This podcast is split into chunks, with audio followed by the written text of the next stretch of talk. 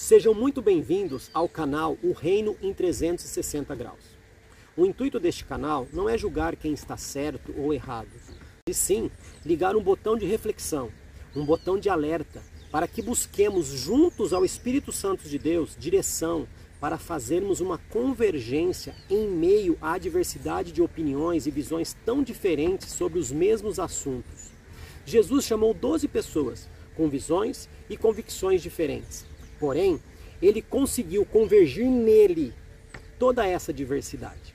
Irei entrevistar inúmeras pessoas envolvidas com o tal reino de Deus, sendo elas pastores, profetas, doutores, missionários, ministros de louvor, intercessores, evangelistas, servos e afins. Ouvindo o que cada um tem a dizer sobre a sua visão referente ao mesmo assunto na intenção de enxergarmos que a diversidade hoje tem trazido divergência para o reino, e isso não é saudável. Sendo assim, busquemos convergir novamente toda essa diversidade em Cristo. Que Deus possa te edificar muitíssimo com o conteúdo deste canal.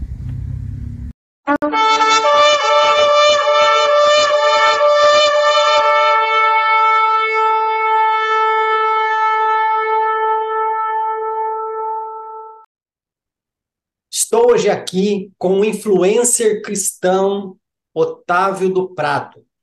E eu estou muito feliz porque, mais uma vez, a visão do canal foi alcançada, porque eu conheci alguém, convidei alguém, essa pessoa veio aqui, ela fez a entrevista, ela indicou para alguém, alguém assistiu, gostou, começou a seguir o canal. Eu vi que era um canal de um influencer que trata de assuntos teológicos. Eu falei, pô, você não quer participar? Topa, vamos trocar ideia, vamos trocar ideia, conversa aqui, conversa de lá. Otávio está aqui. Então, meu querido, eu estou muito feliz, primeiro porque você aceitou o desafio de vir aqui conversar com a gente e apoiar o nosso canal aqui, tá? Então, assim, de coração, cara, muito obrigado por você ter aceito esse desafio aí, tá bom? Opa, prazer é meu, prazer Fabrício, a todos aí do, do canal também. É, glorificar a Deus acima de tudo. E falar de Jesus Cristo para mim é uma honra, um prazer é, falar daquele que é o motivo da minha vida, aquele que é o alvo, é, é tudo para mim, então é, é, um prazer muito grande. É, o Clinton, né, meu amigo, veio aqui e falou um pouco sobre o canal, e aí a gente começou depois a conversar um pouquinho, achei bem bacana. E é interessante a gente falar, abordar os temas que vão ser abordados aqui. Eu acho que é muito importante no, no, nos dias que nós estamos hoje, a gente pensar um pouco, falar um pouco, cada vez mais o Senhor sendo falado e o propósito do canal, reino, né? O reino dos céus, o reino do Senhor de alguma maneira ser propagado e falado aqui. Muito bom. E a intenção do canal, entenda o que eu vou dizer, por favor, não se sinta. Ai, falou que eu sou. não, por favor. A intenção do canal é dar voz para quem não tem voz.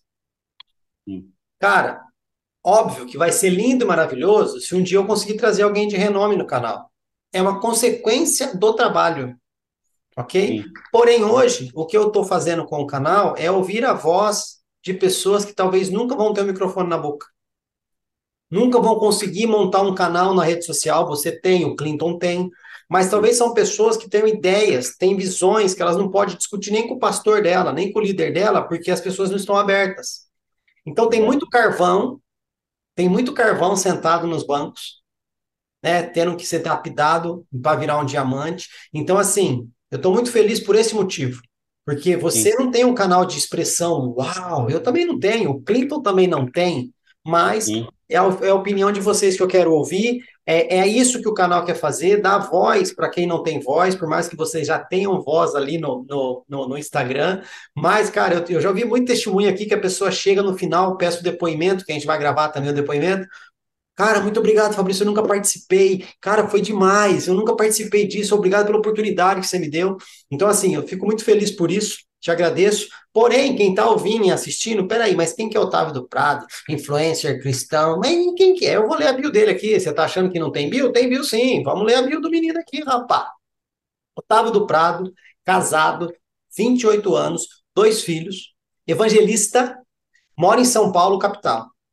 No momento, não está membrado a nenhum ministério, nenhuma igreja, pois mudou de estado recentemente e está vendo onde irá congregar com a família dele. Mas segue uma linha tradicional e preza por uma igreja bíblica. Ele é administrador da página e canal Peregrinos, e esse trabalho nas redes já tem cinco anos. Ele foi sucinto aqui na bio, só que eu sempre pergunto, né? Fala aí, mano, o nome da esposa, o nome dos filhos, depois você fala um pouco do seu canal, manda bala, já faz a propaganda aí já. Tá certo. Bom, prazer novamente, eu Otávio Prado. É, já estou praticamente aí há 10 anos, pouco mais de 10 anos, é, no caminho, vamos dizer assim. Praticamente nasci ali num lar cristão, muito influenciado pela minha avó, sempre me levou desde pequeno ali. Mas a gente tem fase da nossa vida, fase da adolescência ali, a mais terrível, né?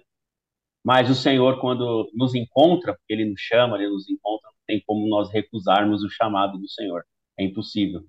É, e desde então estou aqui lutando, buscando, cada vez mais tentando ser um cristão, cada vez mais tentando ser aquilo que Deus quer, né? Hoje tenho ali, a, a, vamos dizer, o nome evangelista, né? Nós todos nós somos evangelistas, temos que levar o evangelho de alguma maneira, mas é algo que o Senhor me chamou, fez arder sempre no meu coração. E fazendo um, um adentro aqui do Fabrício, falando sobre os carvões, eu já fui um carvão dentro da igreja, né? É, e aos poucos ali fui tendo oportunidades, até mesmo dentro do ministério, mas depois é, é, eu fui sendo lapidado, fui tendo vontade de gravar conteúdo, de trazer conteúdo, de estar trabalhando nesse meio, de utilizar as redes sociais é, para isso né? Então, eu deixo aí um recado para o pessoal não ter medo, né? Fale, porque aquele que age dentro de cada um de nós, que é o Espírito Santo de Deus, ele vai levar você a falar a verdade, falar do Senhor, expor a, a Bíblia, né? Eu era uma pessoa que eu era um, eu tive uma fase introvertida, eu tinha vergonha de falar em público. E o Senhor foi trabalhando isso no meu coração e hoje permite que eu fale em público, é, é fale do nome dele, seja no, dentro da igreja, fora da igreja, enfim, é algo que o Senhor nos permite. É, minha esposa, já respondendo a pergunta, chama Damásia, né? Já mandar um grande beijo para ela, mulher de Deus, que apoia muito, me ajuda muito no ministério, né? No meu ministério. O meu primeiro ministério, caso é minha casa, né? Governar bem aqui no meu lar, sacerdócio aqui na casa. Então ela me auxilia muito nisso e também me auxilia muito até mesmo com a página. Ela, ela trabalha muito bem com, com rede social, criação de imagem, então ela me ajuda muito nesse ministério. Estamos ali juntos, né? Amém. Trabalhando para o Senhor. Temos o pequenino Moisés, de sete anos. Ana Alice está para chegar, tá, chega esse mês. Estamos aqui na expectativa da chegada da pequenininha. Então vamos ter um, um, um pequenininho aqui de sete anos e uma menininha. Então vamos ter um casal aqui dentro de casa, mais um, uma responsabilidade que o Senhor traz nas nossas vidas aí, que é cuidar do, da nossa herança, né? E o trabalho, né, falando um pouquinho da Peregrinos, né? A Peregrinos eu trabalhei, eu trabalho com ela já praticamente há cinco anos. Já tive outras páginas com outros nomes, né? E, e as pessoas falar, por que o nome Peregrinos? Muito por influência do livro Peregrinos de John Banha. Eu, quando eu li ali o livro é de John Banha, aquele livro me impactou de uma tal maneira muito grande, abriu minha visão em muitos aspectos. E quando eu decidi mudar um pouco a vertente da página, mudar um pouco a vertente, até mesmo a minha vertente teológica, o nome Peregrinos ele ficou muito forte para me trazer e criar um conteúdo. Então, criei canal, criei página. Hoje a página do Instagram está mais movimentada que o canal no YouTube, mas tem tenho projetos de voltar com o canal do YouTube futuramente aí. Mas hoje estamos mais, eu estou mais ativo na, na página Peregrinos com o intuito de propagar o reino, de levar a mensagem e todo aquele conteúdo que eu achar necessário ali de ser levado, tá? Então, quem quiser lá, acompanha lá, arroba peregrinos, BR, tá? o canal tá lá, o, a página, seja edificado. Sigam também aí o Fabrício, indico quem, quem vir por, através lá de uma divulgação minha lá na página, também já siga aí o, o Fabrício aí, o, o Reino, 360 graus, tanto no YouTube quanto no Instagram também. Pode ficar tranquilo que na descrição ali eu vou colocar as suas redes sociais, então assim, é um, um ajudando o outro aqui. Beleza? Meu querido, Beleza. antes da gente começar aqui, eu vou dar alguns recados, tá? Por quê? Tem pessoas que vão vir aqui e eu acredito, devido à sua influência lá no seu canal, eu acredito que você vai fazer alguma postagem e as pessoas vão chegar aqui.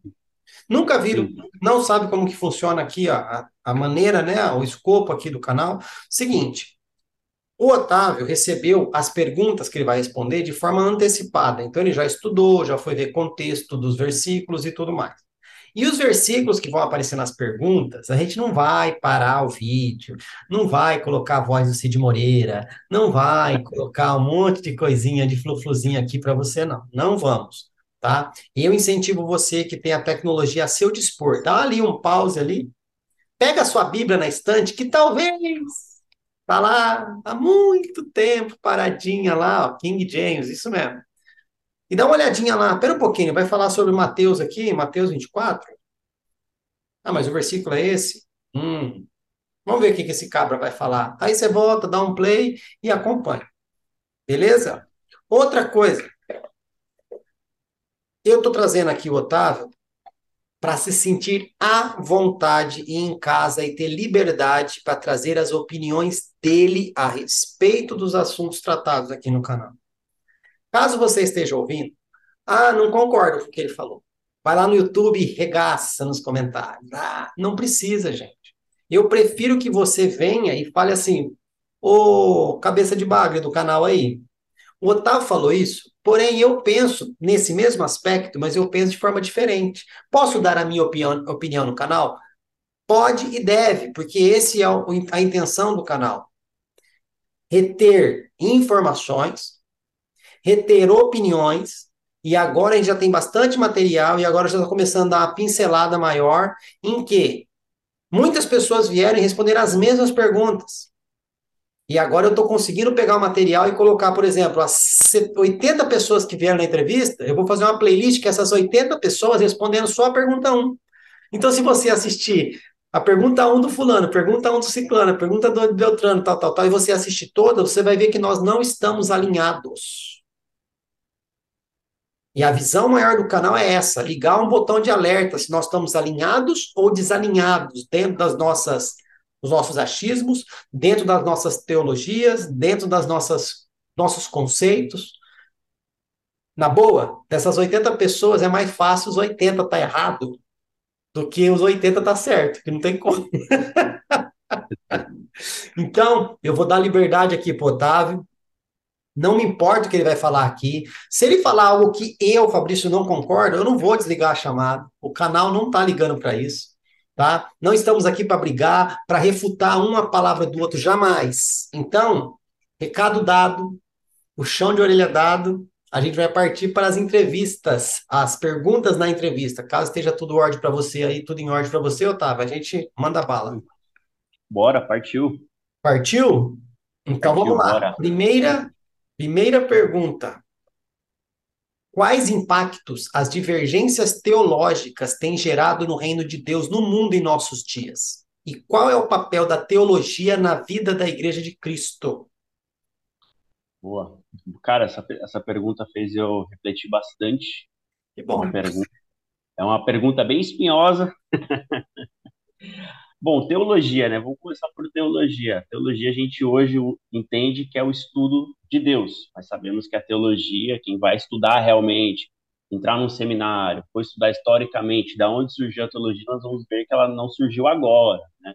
É, acho que esse termo teologia tem sido mais é, popularmente hoje usado, vamos dizer, de 2010 para cá, a gente tem visto mais esse termo toda hora, teólogo, teologia, ah, o teólogo sei lá quem, teólogo tenho escutado bastante. Mas teologia já vem de mil milênios, sim. Já vem desde a Grécia, enfim, já estudavam lá os deuses deles lá, né, os mitológicos e tudo mais. E depois, claro, com, com o advento do cristianismo, com, com, Paulo indo pregar em todos os lugares, né, o cristianismo, né, o Espírito Santo de Deus agindo, as pessoas se convertendo, foram surgindo grandes teólogos desde o passado do reino do Senhor, para explicar a palavra, explicar a palavra para aqueles que uh, não entendem.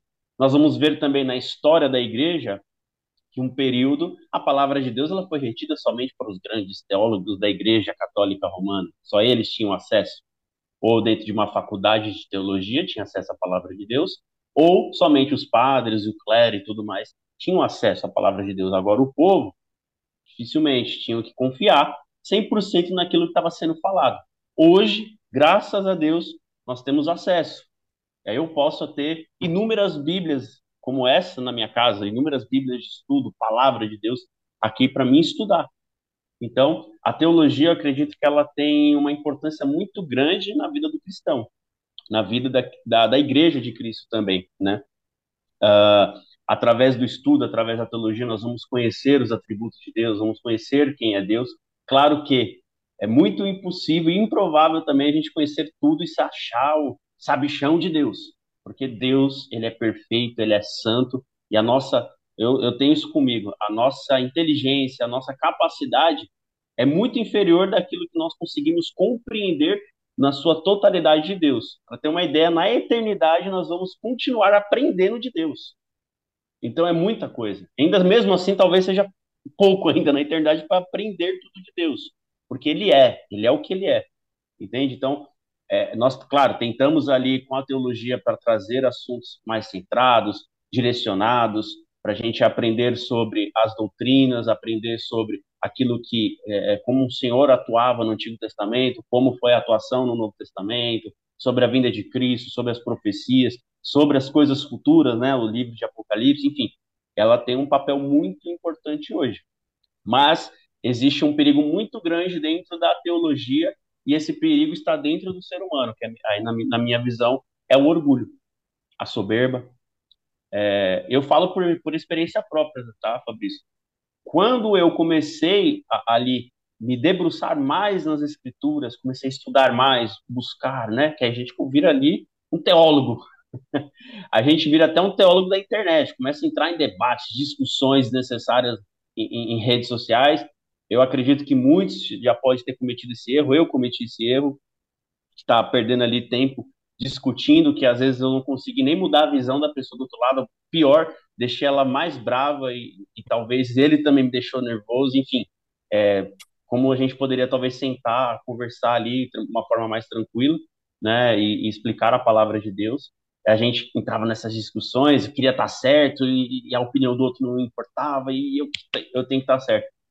Mas eu vou te falar algo, uma experiência minha, uh, que o Senhor permitiu que eu tivesse, quando eu estava nesse auge, né, vamos dizer assim, nossa, eu estou conhecendo de Deus, eu estou sabendo, eu olho para uma pregação, já identifico heresia, eu já olho para uma postura de um líder religioso, já vejo que está totalmente fora da palavra, dos parâmetros bíblicos, o que ele está falando não tem contexto, não tem nada a ver. E eu estava nesse nível, e, enfim, a gente entrava ali em discussões necessárias. E o Senhor nos alerta para a gente não entrar em discussões necessárias. Teve um dia que estava em casa, parado. E no banho, você ter uma ideia, no banho, o Senhor me trouxe Judas, Judas, no Evangelho, Judas, que é um pequeno. E, e aquilo ardeu no meu coração e eu, eu tinha que ler, eu tinha que ler Judas. E quando eu li Judas, você não sabe o quebrantamento que houve dentro de mim. A minha hipocrisia, o meu orgulho, a minha soberba de frente comigo. Né? É, eu te incentivo aí, você que está aqui acompanhando, incentivo o Fabrício, não leu Judas, leia.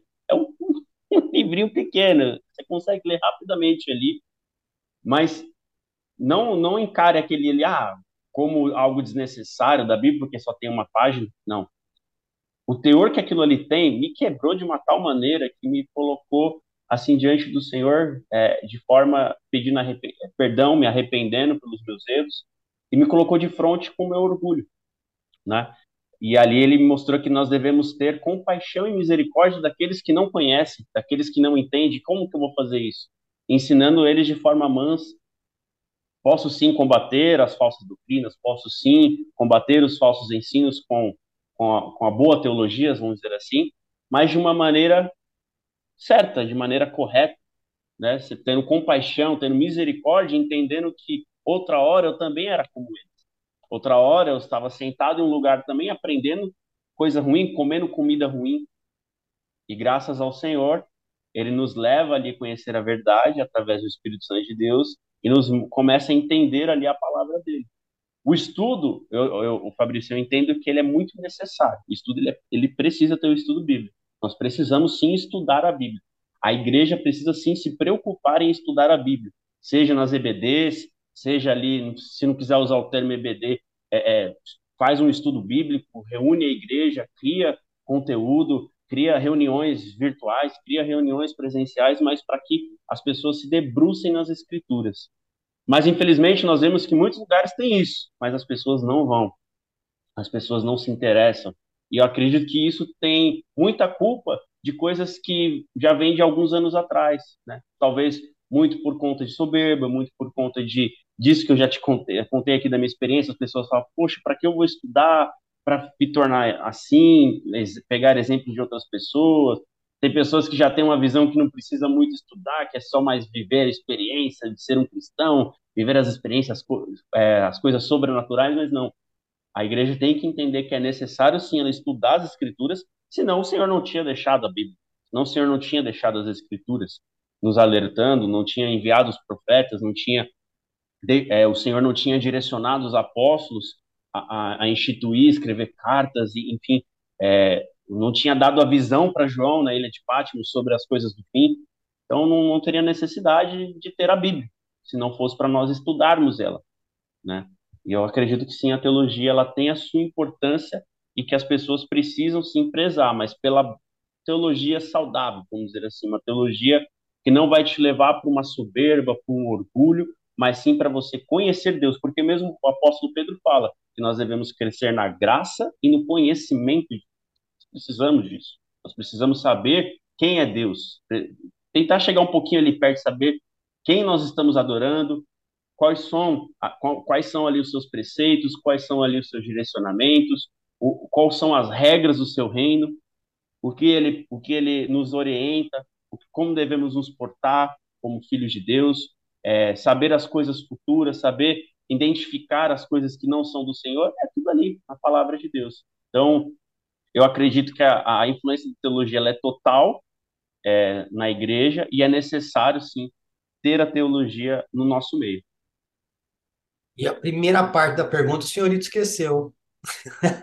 Esqueci? Boa, manda lá, só para me refrescar aqui. Normal. É, quais impactos as divergências teológicas têm gerado no reino de Deus, no mundo em nossos dias? Sim, foquei um pouco mais na, na segunda. Vamos lá. Cara, acredito que impactos são diversos, tá? São impactos que, é, como eu disse, pode ser impactos que geram orgulho na, em nós, é, estudarmos demais ali, só prezar pela teologia, prezar somente pelo conhecimento e esquecer das outras coisas que o Senhor no, nos direcionou, né? Inchar aqui o cabeção de teologia e esquecer do amor, esquecer das outras coisas que o Senhor nos direciona. É, hoje existem inúmeras teologias aí sendo criadas, né? Teologia da prosperidade, teologia coach agora, mais atual. Isso gera muitos impactos porque nós entendemos que tem teologias no nosso entendimento não são bíblicas. E aí isso acaba, acaba causando uma grande confusão e até trazendo um pouquinho o que você disse aí, da desconexão da visão da igreja. Então, tem igrejas que têm uma visão A, tem igrejas que têm uma visão B, tem lugares que têm a, a visão D, tem igrejas que têm a mesma visão, tem igrejas que não. Isso eu acredito que é normal. Estamos falando de seres humanos. Isso vai acontecer. Infelizmente, isso vai acontecer. Vão colocar ali as suas próprias experiências, vão colocar ali os seus próprios interesses, vão colocar as suas próprias opiniões, e há um grande perigo nisso. Quando nós colocamos ali algo que é meu do Otávio e coloco o nome de Deus no meio e falo, não, mas é Deus que me revelou. Mas é Deus que está direcionando assim. Quanto o apóstolo Paulo fala, olha, se até mesmo um anjo te trouxer o outro evangelho, que não seja esse evangelho aqui que está sendo instituído por nós apóstolos, que está sendo entregado por nós, que nós fomos direcionados para isso, considere anátema, amaldiçoado, porque não vem de Deus. E aí, com, aí é uma linha muito tênue, né, Fabrício? É uma linha muito tênue, porque, tipo, poxa, mas está falando que a teologia pode levar a pessoa ao engano? Sim, pode levar. Uma teologia errada, uma teologia não, não sã, não sadia, e que tem surgido. Ou nós achávamos que o inimigo não ia utilizar de artifícios para também trazer ali confusão no meio da igreja, utilizar artifícios ali para colocar as suas doutrinas. O próprio, o próprio apóstolo Paulo também adverte que existiriam nos últimos dias inúmeros falsos profetas que trariam as suas doutrinas errôneas, as suas doutrinas satânicas, as suas doutrinas, é, é, doutrinas de demônio, e que as pessoas teriam, é, que se ajuntariam mais profetas desse jeito para massagear o seu próprio ego ali do seu desejo. Entendeu? Então isso tem acontecido. E ele fala isso para Timóteo. Para Timóteo. acontecer isso, isso, isso, isso. Porém, tu permaneça naquilo que te foi ensinado. Exatamente. Então, é, a, a falta do ensino de uma teologia pura, a falta das pessoas estarem firmadas numa verdade absoluta que é a, verdade, né, de Deus mesmo, que ele é a verdade, se estiver firmada nisso, cara, pode surgir 500 teologias. Não é problema. O problema é que o povo não está afirmado nesta verdade e prefere essas teologias. Mas, como você falou, a Bíblia diverte de várias coisas, né? A própria Bíblia, se eu não me engano, acho que é Jeremias, posso estar errado. Deus falando através de Jeremias, falou assim: Eu vos darei pastores segundo os vossos corações. Sim. Seu coração é o quê? Você quer só receber? Você vai receber um líder que vai te ensinar só isso. Você quer um, um, líder que fale só o que você quer ouvir? Você vai ter, porque é segundo o teu coração, que não o seu coração não está em mim. E se seu coração estiver em mim, os pastores que eu vou colocar diante de você é segundo o seu coração. Então vai ser pastores que vão falar aquilo que eu quero que você ouça. Né? Então, assim, tudo isso que está acontecendo, Deus já alertou. Deus já alertou. Já alertou. Exatamente. O próprio Cristo fala em João, João se não me engano, João 10, eu sou bom pastor e das minhas ovelhas eu sou conhecido. Sim. E a ovelha, ela conhece, aquele que é a ovelha de Cristo conhece a voz do bom pastor, conhece, e o que, que ele está falando? Identifica aquilo que é verdade, identifica aquilo que é verdadeiro e que vem da parte de Deus. Entende? Hoje, infelizmente, a gente tem visto esse, esse movimento que é muito é trazido mais na experiência individual de alguém do que basicamente o que as escrituras falam. Hoje tem se construído uma narrativa assim, é muito mais experiência, experiência, mover espiritual, isso e aquilo. Não que eu não acredite no mover espiritual, não que eu não acredite na, no sobrenatural de Deus, porque seria um hipócrita se eu não acreditasse, uhum. mas nós temos que tomar muito cuidado, porque uhum. nós, nossas experiências elas têm que estar pautadas na escritura. Uma coisa que, tem, que a gente tem que deixar muito clara também que o Senhor jamais vai contra ele mesmo. Ele nunca vai contra ele mesmo, ele nunca vai contra a sua própria palavra. O Espírito Santo de Deus nunca vai contra Cristo e nunca vai contra Deus. Jamais o Espírito ah, mas o Espírito Santo de Deus me revelou que é assim. Não, mas se a Bíblia está falando outra coisa, o Espírito Santo de Deus não vai contra o próprio Cristo, quando teve o seu ministério terreno que ensinou os apóstolos, ensinou as pessoas, Sermão do Monte, trazendo alguns exemplos, quando Deus também atuava através dos profetas do Antigo Testamento, ele não vai é, divergir, ele não vai é, é, desmentir, jamais, o Senhor não vai contra ele mesmo, não vai contra a sua palavra. Então, se alguém traz alguma coisa para você que não está nas escrituras, que não condiz com o contexto, não tem ali, a gente usa o termo exegese bíblica, desconfie, fique com o pé atrás, né? Busque ali ler, busque entender, e eu sempre faço essa provoca provocação, tá, Fabrício? Não acredita só aqui no Otávio, naquilo que o Otávio está falando aqui, não. Vai para as Escrituras. Vai ver tudo aquilo que eu estou falando, se está lá nas Escrituras, se é verdade mesmo aquilo que eu estou falando. Eu não vou me ofender, não, tá? Pode ficar tranquilo, eu não vou me ofender se você estiver lá folheando a Bíblia e vendo se, o que eu estou falando é verdade. Se os bereanos fizessem com o apóstolo Paulo, que sou eu. Né? Entendeu? Entendi. Exatamente. E isso foi só a primeira pergunta, hein? Bora é, para a segunda? Lá. Bora para a segunda? Bora. Partiu. Segunda pergunta. Como as posições doutrinárias acerca do fim afetam a compreensão dos cristãos acerca da missão da igreja? Nossa, ela, na, acho que na segunda parte já, já responde um pouquinho já. Total, cara. Total. É, as visões doutrinárias, né? Só, só fazendo de novo aqui para ficar fresco na memória, são várias perguntas que eu li. É, como as, a, os ensinamentos doutrinários acerca, acerca do, fim, do, fim, vão influenciar a igreja, né? A missão, Cara, a, a missão da igreja. A, a, a, missão da igreja. Cara, acho que total. É, como a gente já estava falando agora, se eu tenho um entendimento errado, se eu tenho uma doutrina que não é bíblica, eu vou, consequentemente, eu vou afetar ali a, a parte final que você trouxe da pergunta, que é a missão. Qual é a missão da igreja? Qual que é a, a gente tem que se fazer essa pergunta, qual que é a missão da igreja? Será que hoje Nós, como igreja de Cristo, entendemos qual é a verdadeira missão da igreja, que é levar o reino dos céus aqui, que é propagar o evangelho. Somos chamados, né, para fora, somos chamados para levar o reino do Senhor. Somos chamados para falar de Cristo, das boas novas de Cristo Jesus. Né? Nós somos chamados para isso. Então, se eu tenho um entendimento doutrinário é, é, confuso e errado, não, é, e não bíblico, consequentemente eu vou afetar a missão. Vamos dar um exemplo aí. Hoje nós vemos é, é, doutrinas do fim uh, totalmente errôneas, né? mais liberais. Vamos dizer assim, não, você já é a famosa hipergraça que tem surgido aí. Não, você já está salvo. Então, você pode fazer isso, pode fazer aquilo. E que, que eu estou levando isso de missão da igreja? Será que eu estou levando uma mensagem para o mundo? Qual mensagem que eu estou levando para fora? Qual mensagem que eu estou levando ali? Não, você pode continuar da maneira que você está. Pode continuar fazendo tudo errado. Entende? Então, se eu tenho essa doutrina errônea das coisas do fim, é, uma doutrina bíblica errada, que acho que dá, a gente pode usar esse termo uma doutrina, porque não tem como a gente separar ali a, a escritura, ela é um todo, de Gênesis Apocalipse. Consequentemente, eu vou afetar a missão verdadeira da igreja de Cristo, aquilo que o Senhor é, é, mandou que nós fizéssemos. Instituiu através dos apóstolos, que mandou os apóstolos fazer, que era instituir as igrejas, levar o evangelho, pregar o evangelho a toda criatura, né? Nós somos chamados disso. Hoje, infelizmente, muitas pessoas acham que elas só tem que ficar ali no culto. Ah, vou pro culto de domingo e tá tudo certo.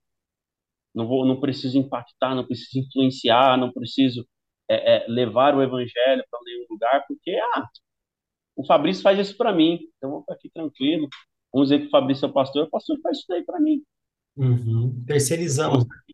Terceirizamos. Então, às vezes a pessoa tem tanto conhecimento, ela ou também olha lá e fala, nossa, esse cara tem tanto conhecimento, vou deixar para ele.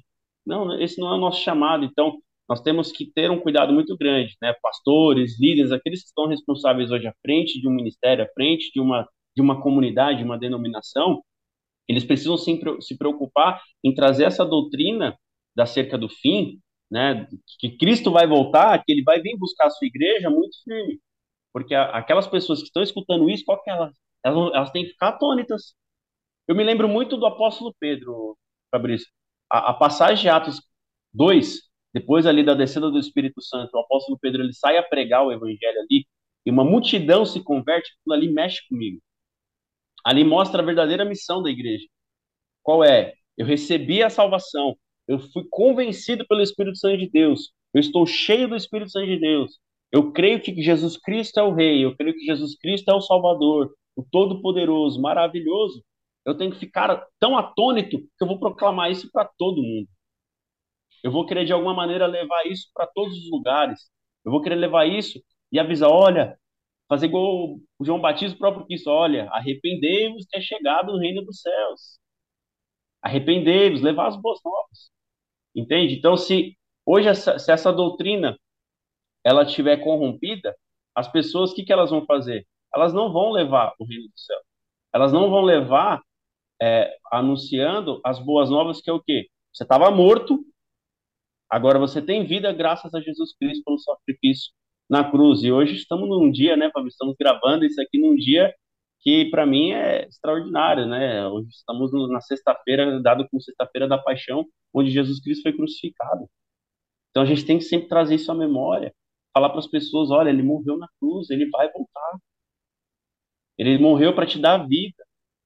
Porque outra hora, como em Efésios 2 diz, nós estávamos mortos em nossos próprios pecados e nossos próprios delitos, mas o Senhor nos deu graça e nos salvou. Essa tem que ser a missão da igreja, essa tem que ser anunciar as coisas do fim. Ó, esse mundo aqui, meu irmão, vai acabar. Meu amigo, isso aqui vai acabar. Você tem carro, uma hora isso aí vai acabar, vai ser destruído pela ferrugem. Mas tem algo te esperando em um lugar, uma eternidade, que a ferrugem, a traça, os ladrões não podem alcançar.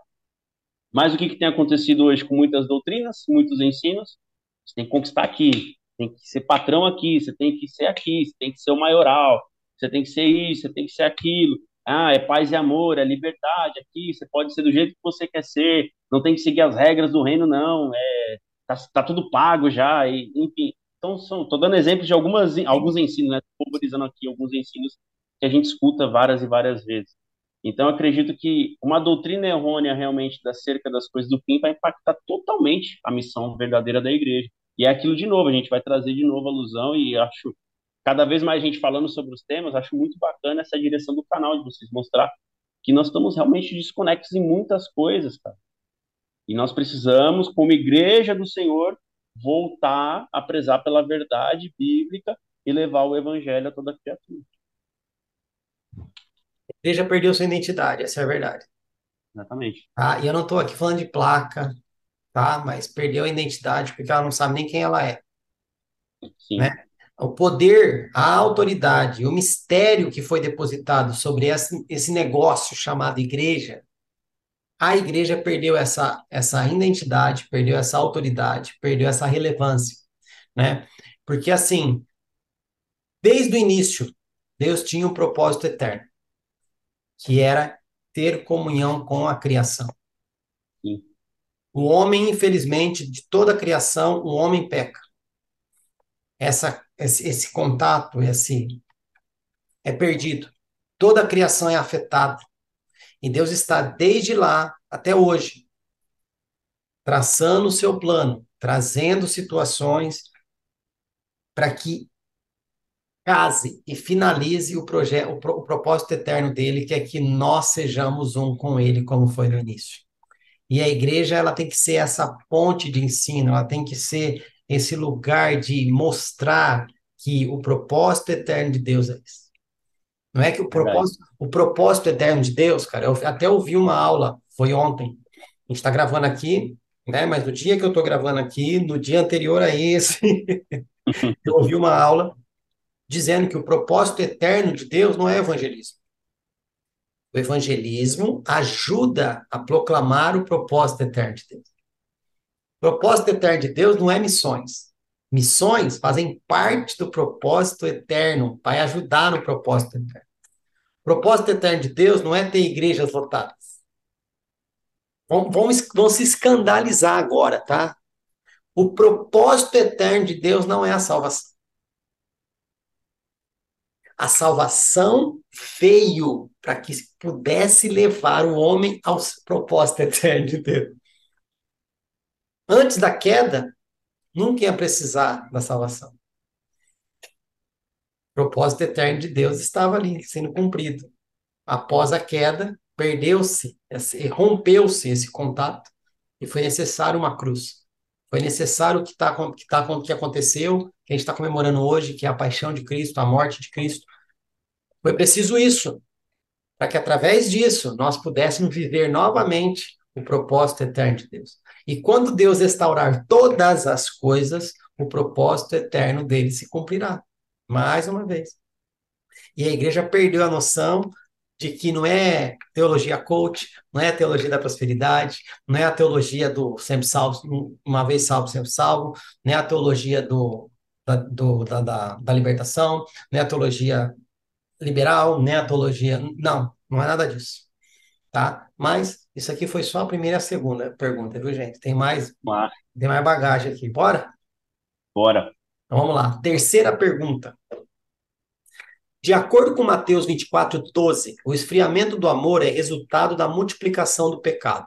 Com base neste fato, devemos aguardar o avivamento ou apostasia? Cara, essa pergunta ela me fez refletir bastante e olhar para os nossos dias atuais, né? Claro que quando o Senhor ele ele trouxe isso, Mateus 24 ali, né? Ele está falando para o povo, falando para os discípulos ali. Acredito que ela impactou mas hoje nós temos tendo a oportunidade de vivenciar um pouco disso aí que Cristo falou. Porque Mateus 24 fala acerca do fim, fala das coisas futuras. Claro que os discípulos ali, na sua limitação, não tinham compreensão de quando seriam, se seriam nos próximos 5, 6, 7, 8, ou se seriam dois mil anos depois, ou um pouco mais. Eles não tinham noção disso. Mas sabiam que o Senhor estava falando algo que ele mesmo sabe, cumprindo ali o seu propósito. É, se fala da apostasia ou do avivamento, né? A gente tem ouvido muito sobre avivamento nos últimos dias. É, acho que até muito que aconteceu lá em, se eu falar o nome errado aqui, me perdoem, Asbury, se não me engano. Asbury. Asbury. Isso. o que aconteceu lá, nossa, é o avivamento. Aí muitas pessoas fizeram alusão ao avivamento da Rua Azul, aí fizeram avivamento em outros lugares que aconteceu na Nigéria, em outros países, avivamento. A palavra em si, avivamento, não existe na Bíblia. A palavra em si, avivamento, não existe. O termo dela é o quê? Eleva vida, avivamento, aquele, enfim, leva vida, trouxe a vida e tudo mais. Uh, o que nós temos visto, e o próprio Senhor, ele responde no próximo versículo disso. Aqueles que perseverarem até o fim serão salvos. Ele fala da questão da perseveração, da, da perseverança, após ele ter declarado isso em Mateus 24, é 24, 12, né? Ele fala sobre isso no, no versículo 13, daqueles que perseverarem até o fim serão salvos. O que, que eu tenho entendimento para ver disso? Que consequentemente, a apostasia ela vai ser maior nos últimos dias. Muitas, eu vejo pessoas aí que eu conhecia há anos atrás, hoje não proclamam mais o nome do Senhor, não adoram mais o Senhor, estão desviadas, vamos dizer assim, esse termo está desviado, tá, entendo, né, saíram ali do caminho, saíram do propósito, é, pessoas até mesmo, vamos dizer, com, com ênfase, né, conhecidas aí, a gente tem visto coisas bizarras, né? não quero citar nomes aqui, tá? Mas para bom entendedor, minha palavra basta, né? Tem pessoas aí falando que louvores históricos é, enfim, né, preconceituosos, né? Tem feito coisas é, envolvendo o nome de Deus, assim, envolvendo política e tudo mais. A gente, você já, acho que já bem entendedor já entendeu de que eu estou falando. Só um exemplo, tá? De como nós temos vistos, é, vistos no caso, é, que é uma pessoa pública, uma pessoa que tem ali sua notoriedade tudo mais, mas existe muitas pessoas que não têm essa, é, essa notoriedade na mídia, não tem essa abertura de conhecimento pelas pessoas, mas nós vemos ali no nosso dia a dia. As pessoas, se você for para a Europa, meu amigo, se você for para a Europa, você vai ver que as pessoas não querem ouvir o nome de Deus, não querem saber quem é Jesus Cristo. Né? Você proclamar o nome de Cristo na Europa está muito difícil há uma perseguição muito grande. Mas nós temos que entender que realmente é, nós temos que entender que sim, por causa do esfriamento, por causa disso, o amor de muitos, é, por causa da, dos pecados e tudo mais, o amor de muitos iria esfriar, vai acontecer. As pessoas vão ver o que está acontecendo recentemente aí, um cara invadiu uma creche, né? Mas entendo que isso não vem de hoje. Nós vamos ver o profeta Abacuque clamando, Senhor, até quando eu vou gritar violência? O profeta Abacuque questionou a Deus há muitos e muitos anos atrás de coisas também terríveis. O povo era invadido toda hora, Israel era invadido toda hora, pessoas morriam, eram roubadas, enfim, isso acontece porque a maldade do homem, o pecado entrou no mundo através de Adão, nós temos que entender isso. Mas, como bem dissemos no, no, na pergunta anterior, e o Fabrício bem terminou, existe um propósito eterno. E esse propósito, vocês podem total certeza que ele será cumprido. A apostasia vai acontecer? Vai, infelizmente vai. Porque o ser humano, na, na, no seu orgulho, na maldade do seu coração, não vai querer saber de Deus, vai se afastar, não vai querer escutar. Mas nesse mesmo tempo, sim haverá ali pessoas sendo alcançadas, pessoas sendo salvas, por quê? O propósito do Senhor é isso, o reino eterno, o propósito eterno dele. Então vai continuar acontecendo das pessoas estarem escutando a palavra de Deus, sendo convencidas pelo Espírito Santo de Deus e sendo salvas. Isso vai continuar acontecendo. São duas coisas que vão acontecer ao mesmo tempo na minha visão, tá? uns apostatando da fé e outros sendo salvos. Isso é uma coisa que vai continuar acontecendo até a vinda de Cristo. Claro que acredito que muitas pessoas vão apostatar, muitas pessoas não vão querer escutar, muitas pessoas, porque nós lemos o livro de Apocalipse, até mesmo com os sinais acontecendo, as pessoas vão se revoltar contra Deus. Mas aqueles que perseverarem até o fim serão salvos. Aqueles que acreditarem até o fim que Jesus Cristo é o Filho de Deus, serão salvos. Mas será que eu, Otávio, na minha insignificância, no meu mau coração, porque eu sou mal, é, tá eu consigo perceber? Exatamente. Será que eu vou conseguir perseverar até o fim? Será que eu vou conseguir perseverar até o fim? Isso é uma ação soberana. É uma e, ação se, e se a gente fizesse até uma brincadeira aqui, né? Isso foi até um insight enquanto você falava. Sim, Na verdade, não é que a apostasia vai acontecer, né? Ela está acontecendo de forma homeopática e por não Hum, estarmos fundados, né, firmados na palavra, uma teologia pura, isso foi infiltrando, se infiltrando, se infiltrando. Não, não houve apologetas, não houve defensores da fé e o negócio foi entrando. A apostasia, ela já acontece, é porque às vezes a gente fala a apostasia lá no final, já está Sim, acontecendo, vai, já já tá. estourou, já estourou, né? E a hora que estourar de vez, vai estar tão tranquilo que você não vai ficar, não, porque o negócio foi homeopático. Porém, enquanto o senhorito falava, me veio um insight aqui.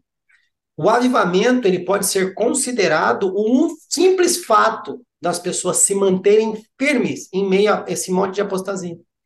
Em meio a esse monte de besteira, em meio a esse monte de falsas doutrinas, em meio desses monte de falsos profetas. Isso pode ser um avivamento. 80 pessoas, 80% das pessoas acreditando em besteiras e 20% firmes naquilo que realmente importa. Né? Então, volta lá para a primeira pergunta. A importância de uma teologia santa, uma teologia pura.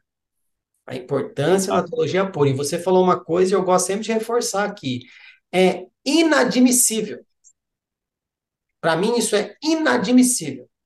Sermos considerados o grupo, vamos dizer assim, né? O grupo religioso, eu não gosto dessa, dessa, dessa palavra, mas o grupo religioso que menos dá importância ao seu livro de fé. Sabe por que as pessoas que se consideram cristãos não gostam de conversar com um muçulmano? Porque ela não tem argumento para conversar com o muçulmano. É mais fácil o muçulmano converter ela ao islamismo do que ela converter o muçulmano ao cristianismo. E o muçulmano sabe o que sabe, muitas vezes por obrigação, por doutrinação, por medo e imposição. Nós poderíamos estar fazendo isso pela liberdade que nós temos em Cristo. Só que as pessoas mudaram a liberdade em libertinagem. Como você falou, para que, que eu vou ler a Bíblia? Uhum. Se eu tenho o Espírito Santo, ele me ajuda, ele me revela. Falo, cara, desculpa, eu não sei que espírito é esse que está em você, que não quer saber que você leia a palavra que ele inspirou. Não sei se é o Espírito Santo, não. Deve ser o espírito de porco que deve estar aí. Espírito de porco, não é? Não tem outro. Sim. Só fazendo um adendo muito rápido, Ai, sim, eu te cortei. Não, tranquilo. É, foi muito inter... foi muito boa as colocações que você trouxe. E é bom você falar Sobre que a... foi bom mesmo, senão para a entrevista agora. Aí eu já te re... aí eu não querendo refutar, mas já refutando lá no começo. Vou desligar. Vamos lá. A questão da, da apostasia, como o Fabrício bem disse, ela já acontece, vem acontecendo há muitos anos. Então, se vocês abrirem lá em João, as epístolas de João, você vai ver o apóstolo João combatendo, né? Combatendo ali já o início dos falsos profetas, o gnosticismo e muitas coisas. Então, é, é, nós vamos ver que, ao mesmo tempo que a igreja do Senhor ela estava sendo fundada, ao mesmo tempo falsas doutrinas também estavam sendo fundadas. Por quê? De novo, ser humano, caído, pecador, ali com as suas ideias da cachola aqui, querendo atribuir a Deus algo que não é de Deus. Então era sempre necessário o quê? Que os apóstolos enviassem cartas, né, que está aqui nas nossas mãos hoje, enviassem ali evangelistas, enviassem, enviassem representantes para o quê? Para continuar fomentando a verdadeira doutrina nas comunidades. E o que, que acontece hoje? Se perdeu isso em muitos lugares. Se perdeu isso. Antigamente, quando uma falsa doutrina tentava se embrear no meio da igreja, na igreja, falando de igreja primitiva, os apóstolos ainda alguns vivos, né, e outros já não mais, mas deixaram ali um legado, deixaram isso aqui, é o que o Senhor quer. Ah, mas quem eles pensam que são? São os apóstolos, cara. Não estou endeusando eles, entendam? São pecadores como nós, falhos, cheios de Mas erros, existe mas autoridade. Existe autoridade no que foi sim, dito, foram escolhidos. foi, foi, foi inspirado pelo Espírito Santo, que eles disseram. É, não é idolatrar, é respeito. não, é respeito. Eles Respeito, foram escolhidos para serem o é respeito. porta-voz do Senhor, sim. E eles foram inspirados pelo Espírito Santo de Deus para escrever cada carta, cada palavra. porque a missão estava dada a eles a instituir a Hum. igreja na terra. O próprio Cristo falou: Olha, tu és Pedro, e sobre ti edificarei a minha igreja. Sobre essa, pedra, sobre essa pedra edificarei a minha igreja, as portas do inferno não prevalecerão contra ela. Já estou dando um spoiler aqui. Não prevalecerão contra ela. Entende? Então, ali, eles, o que, que acontecia? Quando as falsas doutrinas tentavam se embrear no meio da igreja, às vezes o apóstolo já não estava mais, já tinha os seus defensores, apologética. Sim. Nós vamos ver isso daí na, quando ali é, é, aí houve a perseguição né, ferrenha. Nós, se você estudar um pouco da história, você vai ver que houve uma perseguição muito grande e muitos nossos irmãos tiveram que se reunir escondidos Uhum. né, em cavernas, em cemitérios, enfim, em catatumbas. né, Em catatumbas eles chegaram a se reunir ali para continuar é, fomentando a fé cristã, levando ali a palavra do Senhor, e mesmo assim não foi possível evitar que o evangelho se expandisse, porque não era obra de homem, era obra do eterno. Entende? Então o evangelho ele expandia, mas ao mesmo tempo falsas doutrinas expandiam, até quando surgiu ali magicamente uma experiência de um imperador. Não, eu tive um encontro aqui com Jesus. Você já sabe do que eu estou falando, né? E ali se introduziram outras coisas, introduziram falsas doutrinas também, já estavam sendo praticadas coisas errôneas, coisas que mi- misturou o cristianismo com outras, outras é, é, vamos dizer, é, ensinos pagãos, começaram a Uhum. misturar tudo ali, mas se nós estudarmos a, a, a, a história, nós vamos ver homens se levantando, apologetica, é, apologeticamente falando, combatendo as falsas doutrinas, combatendo os falsos ensinos, querendo ali que a verdade fosse levada. O que aconteceu com eles? John Hans foi morto. Sim. E ainda na, na sua morte ele profetizou: "Ó, hoje vocês matam o ganso, mas Mas chegará vai- um tempo que vai, vai surgir um aí que vocês não vão conseguir. Vocês não vão conseguir, um cisne, É. que aparece que alguns anos depois, Martim Lutero, que tenta trazer, claro, a reforma, ele não queria criar uma nova, um novo segmento, uma nova religião, ele não queria fazer isso, ele queria uma reforma, que voltasse ali para verdade, voltasse para o caminho, voltasse ali para as escrituras, voltasse para a sã doutrina, voltasse para a verdade bíblica, que todas as pessoas tivessem acesso às escrituras para aprender. Então, tudo está se encaixando aqui no que a gente está falando, entende? E ao longo do tempo, isso foi se perdendo, né? Os irmãos aí, as pessoas, grandes homens de Deus que se levantaram após Martim Lutero também, né? É, que foram surgindo e foram surgindo igrejas históricas também, denominações históricas que nós temos até hoje na Inglaterra e tudo mais. Mas você olha lá para a Inglaterra hoje, olha para a Escócia hoje, Uhum. olha para a Europa hoje, na onde surgiu grandes teólogos, defensores da fé cristã. Olha como que está lá a Inglaterra, que, que um dia um dos grandes teólogos, Charles Spurgeon, estava pregando lá, movia multidões, assim, impactava. Olha como está a Europa hoje. Por quê? Foi se perdendo esse verdadeiro ensino. Mas aí que tá. A gente vai finalizar aqui partir para a próxima, mas ó, é uma coisa que a gente tem que ver e aprender e não fazer igual. Sim, Nenhuma biografia desses grandes homens, teólogos, nenhuma biografia mostra que eles faziam sucessores. Tá? A primeira coisa, nada contra essas pessoas, tá, gente? Mas a primeira coisa que Jesus faz no seu ministério não foi transformar água em vinho, não foi multiplicação dos pães, não foi ressuscitar Lázaro, nada. A primeira coisa que ele fez no ministério dele, escolheu 12 pessoas para ser sucessores do que ele ia fazer na terra. Infelizmente, esses homens lá pregaram, carregaram nas costas sozinho todo esse ministério e não deixou sucessores. E se deixou os sucessores, não deixou sucessores melhores do que eles. E é por isso que hoje está do jeito que está lá. Então, que sirva isso para nós. Que nós façamos sucessores e que eles sejam melhores do que nós. Beleza? Quarta pergunta? vamos lá, bora. Senão a gente vira, vira, Vira vigília. vira vigília. Vamos lá, então. Quarta pergunta. Qual sua visão sobre a teologia do domínio? A igreja deve ser soberana sobre todas as áreas de influência no mundo? Qual é a relação desta afirmação comparada aos textos de Mateus 16, 18, 20, Efésios 3, 10 e Efésios 6, 12? Certo. Confesso que eu nunca tinha ouvido falar da teologia de domínio, tá?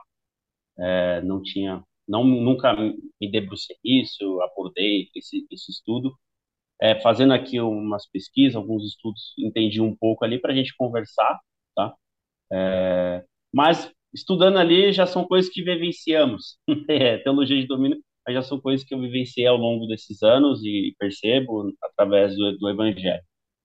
Cara, se nós olharmos hoje, a igreja ela está sendo mais influenciada por um sistema do é que ela está influenciando. Exatamente, do que ela está influenciando, né? É, como os textos mesmos falam, que a nossa, um deles fala que a nossa luta não é contra carne e sangue, mas sim com os principados potestades nas regiões celestiais, Efésios 6 né? Fala que a, a, a gente tem que entender que existe um sistema. O que é o mundo? É um sistema regido por Satanás. É isso, é um sistema regido. Ah, mas com que base o Otávio fala isso? Cara, quando você vê ali o Senhor Jesus sendo tentado, o inimigo leva o Senhor para onde? No ato do tempo e mostra: olha, todos os reinos do mundo me foram dados. Me foram dados. Que a mim foi dado, eu lhe dou. Que a mim ele lidou. Então, quem está regendo ali? O mundo jaz do maligno, o próprio Senhor afirma, o mundo jaz do maligno. Quando a queda do Adão ali, ele entregou isso tudo de bandeja. Quando Adão cai ali, ele entregou tudo de bandeja para o inimigo. Entende? Então, todos os domínios da terra, o mundo já é. Mas o Senhor, o que, que ele faz? No seu plano perfeito, ele vem para instituir o seu reino. O reino dele começa a se expandir aqui nessa terra. Certo? E o que, que tem acontecido hoje? Nós vemos que a igreja hoje ela não, não está mais influenciando, né? não está levando mais a verdade, não está alcançando lugares, porque ela está sendo influenciada, em vez de influenciar. Ela não está, vamos falar um pouquinho, ele não está gerando mais discípulos. Ela está sendo gerada por outras coisas, ela está sendo influenciada por outras coisas, em vez dela influenciar através das escrituras, influenciar através da verdade. Não estou generalizando, tá, irmão? A gente jamais vai generalizar que existem ainda igrejas santas, igrejas verdadeiras, igrejas corretas, que prezam pela verdade. Quando eu falo igreja, é uma junção de pessoas ali. É só dizer o seguinte: existe a noiva e existe a prostituta. Ponto. Exatamente. Já existe a noiva de Cristo ainda. É. Ainda existem homens e mulheres de Deus que prezam pelas escrituras e estão lutando para que a verdade continue ainda sendo pregada. Vai ser difícil? Vai ser difícil, mas vai continuar. E eu oro todos os dias, ou não todos os dias, mas sempre nas minhas orações está presente, que o Senhor levante uma igreja que ora, uma igreja que influencia, uma igreja que leva a verdade, uma igreja que leva o reino dos céus, que a, lugares ainda que não foram alcançados sejam alcançados ali pela verdade. Né? Nós vamos ver hoje Pode falar, quer fazer uma Não, e, não, é porque eu gosto muito de ser intencional nas coisas que eu falo e eu gosto de, de causar isso nas pessoas também. É, como, de forma intencional, a igreja hoje, isso é retórica que estou fazendo, tá? De forma intencional, como que a igreja hoje pode voltar a influenciar a sociedade? Voltar a dar bom testemunho voltar a entender que se ela foi colocada naquela rua, daquele bairro, a primeira missão dela é aquela rua. E não é ganhar pessoas para Cristo. Não é lotar a igreja com as pessoas daquela rua. Não. É entender as necessidades das pessoas daquela rua. É cuidar de pessoas com comida, vestimenta, remédio, cuidado psicológico, cuidado profissional, seja lá qual for. Independente se essa pessoa vai fazer parte do grupo da igreja ou não. A igreja sempre foi um lugar, um porto, um porto seguro para as pessoas. Era para ser e não tem sido mais. Virou empresa. A instituição virou empresa. Mas a igreja de Cristo, ela entende que onde ela está, ela tem que influenciar através do seu testemunho. Porque não tem como, cara, você falar que é um seguidor de Jesus e fazer ao contrário do que ele faz. Verdade. Eu ouvi uma pregação uma vez que a gente, a gente vai, eu vou até fazer essa brincadeira mais daqui para frente, então eu vou só segurar. Mas na pregação a pessoa falava o seguinte: sabe por que o Jesus curava? É porque no reino dele não tem, não tem doença era, não era natural para ele ver aquilo ali. Sabe por que, que ele multiplicava a comida? Porque no reino dele não tem escassez. Sabe por que ele curava cego? Porque no reino dele não tem pessoa cega. E nós, a instituição que era para refletir essa, esse reino, não está refletindo. Vai, manda. Forte, forte aí. Mas é, se nós olharmos para a igreja histórica, né, a igreja primitiva, vamos ver essa influência. Ela ia, ela quando chegava em um local, ela impactava aquele local. Ah, mas com que base você fala isso? Só você olhar Atos Apóstolos, você pega ali, você vê Paulo indo pregar o evangelho nos lugares. Ele chegava ali numa cidade grega, impactou aquele lugar, ele, ele, ele transformou aquilo ali, que causou, tem lugares que ele causou até alvoroço, quiseram matar ele, porque ele causou um impacto gigantesco. Pessoas perderam dinheiro por causa do impacto, né? Mas vamos lá, vamos lembrar, Paulo e Silas, passando ali, a mulher com os de adivinhação, ele mandou sair. Os caras mandaram prender ele porque perderam ali o seu lucro desonesto, perderam ali o seu lucro desonesto. Então, onde o, o Senhor levava aqueles homens de Deus, era impactante, era impacto, causava impacto. Estamos falando aí, é, também, vamos dizer, mais, mais anos depois, depois da, dessa perseguição do Império Romano e tudo mais, você via que influenciou, não teve jeito. Foram influenciados, e aí começaram a surgir cristãos em todas as áreas que existiam, médicos, cientistas e tudo mais, existiam a palavra de Deus ela era comentada, existia ali, você via que existia dentro da ética, você via condutas cristãs ali dentro da, da, dos lares, dentro das famílias. Vamos, vamos olhar os nossos vizinhos aqui, os americanos. A nação deles foram fundados de qual maneira? Se olhar anos e anos atrás, eles eram fundados ali na palavra de Deus. Claro, tinha erros, tinha, mas eles tinham, prezavam muito ali pela palavra de Deus, pela conduta, pela sã doutrina, né? Nós vamos ver que pastores ali até mesmo influenciavam, ajudavam presidentes, eram consultados por presidentes, porque os caras queriam saber, eu vou, eu vou ser contra Deus se eu tomar uma decisão aqui, será? Reis, reis eram influenciados, né? Ah, na Inglaterra mesmo, o rei da Escócia foi influenciado. Aqui, ó, a Bíblia, uma Bíblia. A Bíblia do King James. James foi influenciado. Entende? Então, existia, porque o evangelho ele era levado, as pessoas era, viam aquela conduta diferente. Que conduta é essa? Está impactando, é uhum. diferente. Da onde surgiram, da onde veio. Sim. Entende? É o que a igreja hoje ela tem que causar ainda.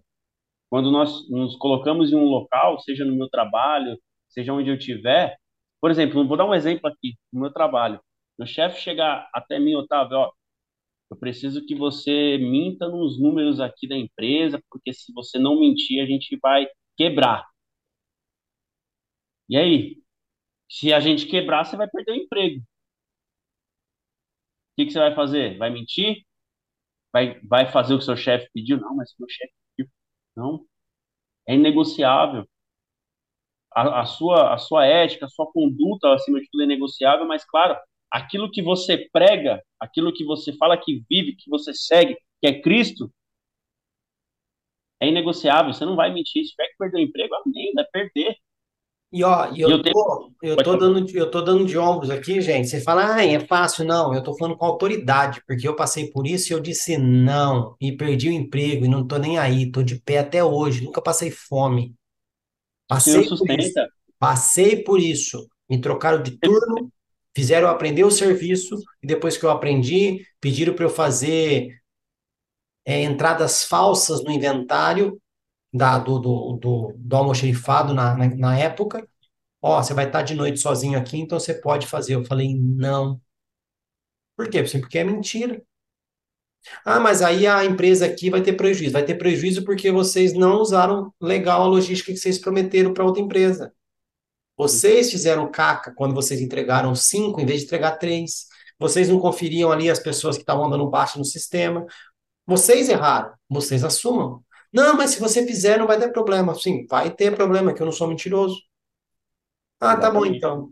Aí no outro dia, no outro dia, o gerente de uma outra cidade foi até o local onde eu trabalhava, dizendo que me pegaram dormindo na madrugada em vez de trabalhar. que eu ia mandar embora. Eu falei, tchau. É, exatamente. É, e isso causa impacto.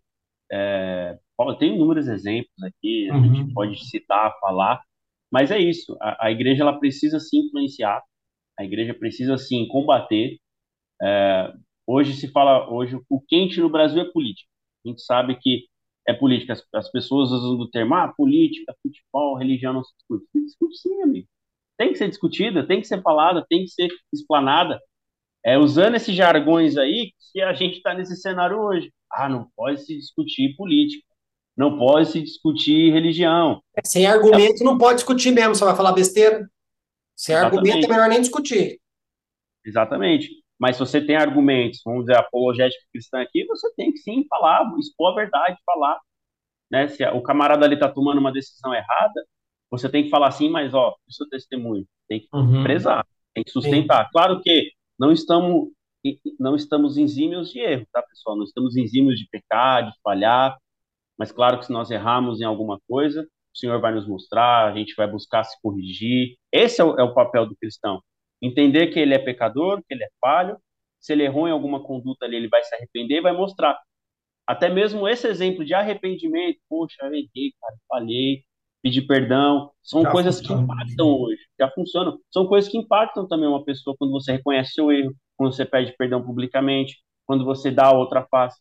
Pô, o que aconteceu lá, é, lá em Blumenau agora, vou usar um exemplo dos temas atuais. Um vídeo está circulando aí, eu até compartilhei na minha página, porque impacta mesmo. Um pai acabou de perder um filho, acabou de perder. Cara, eu sou pai, não sei se o Fabrício Eu vi, é, vi- per perder um filho, cara, e ele ali, como cristão, tá ali na frente das câmeras falando, não, eu perdoo ele. Eu o perdoo. É duro, é muito duro. Agora, na posição que eu tô aqui como cristão, perdoar esse cara é. Mas eu vivi cada momento com meu filho, aproveitei cada momento com ele. Cara, aquilo ali fez eu chorar, fez eu chorar, porque eu falei, meu Deus, preciso aprender muito ainda sim. como ser cristão, entende? Era Preciso para ser assim. muito. Era para ser assim. Era para ser Isso assim. impa... E você vê que isso aí impactou.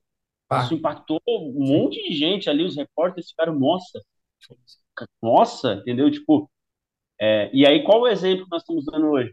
Vamos dar um, vamos usar, o- vamos usar a política rapidamente para a gente não gastar muito tempo nisso também. Ah o, ah, o cristão não pode entrar na política, senão ele vai ser corrompido, meu amigo.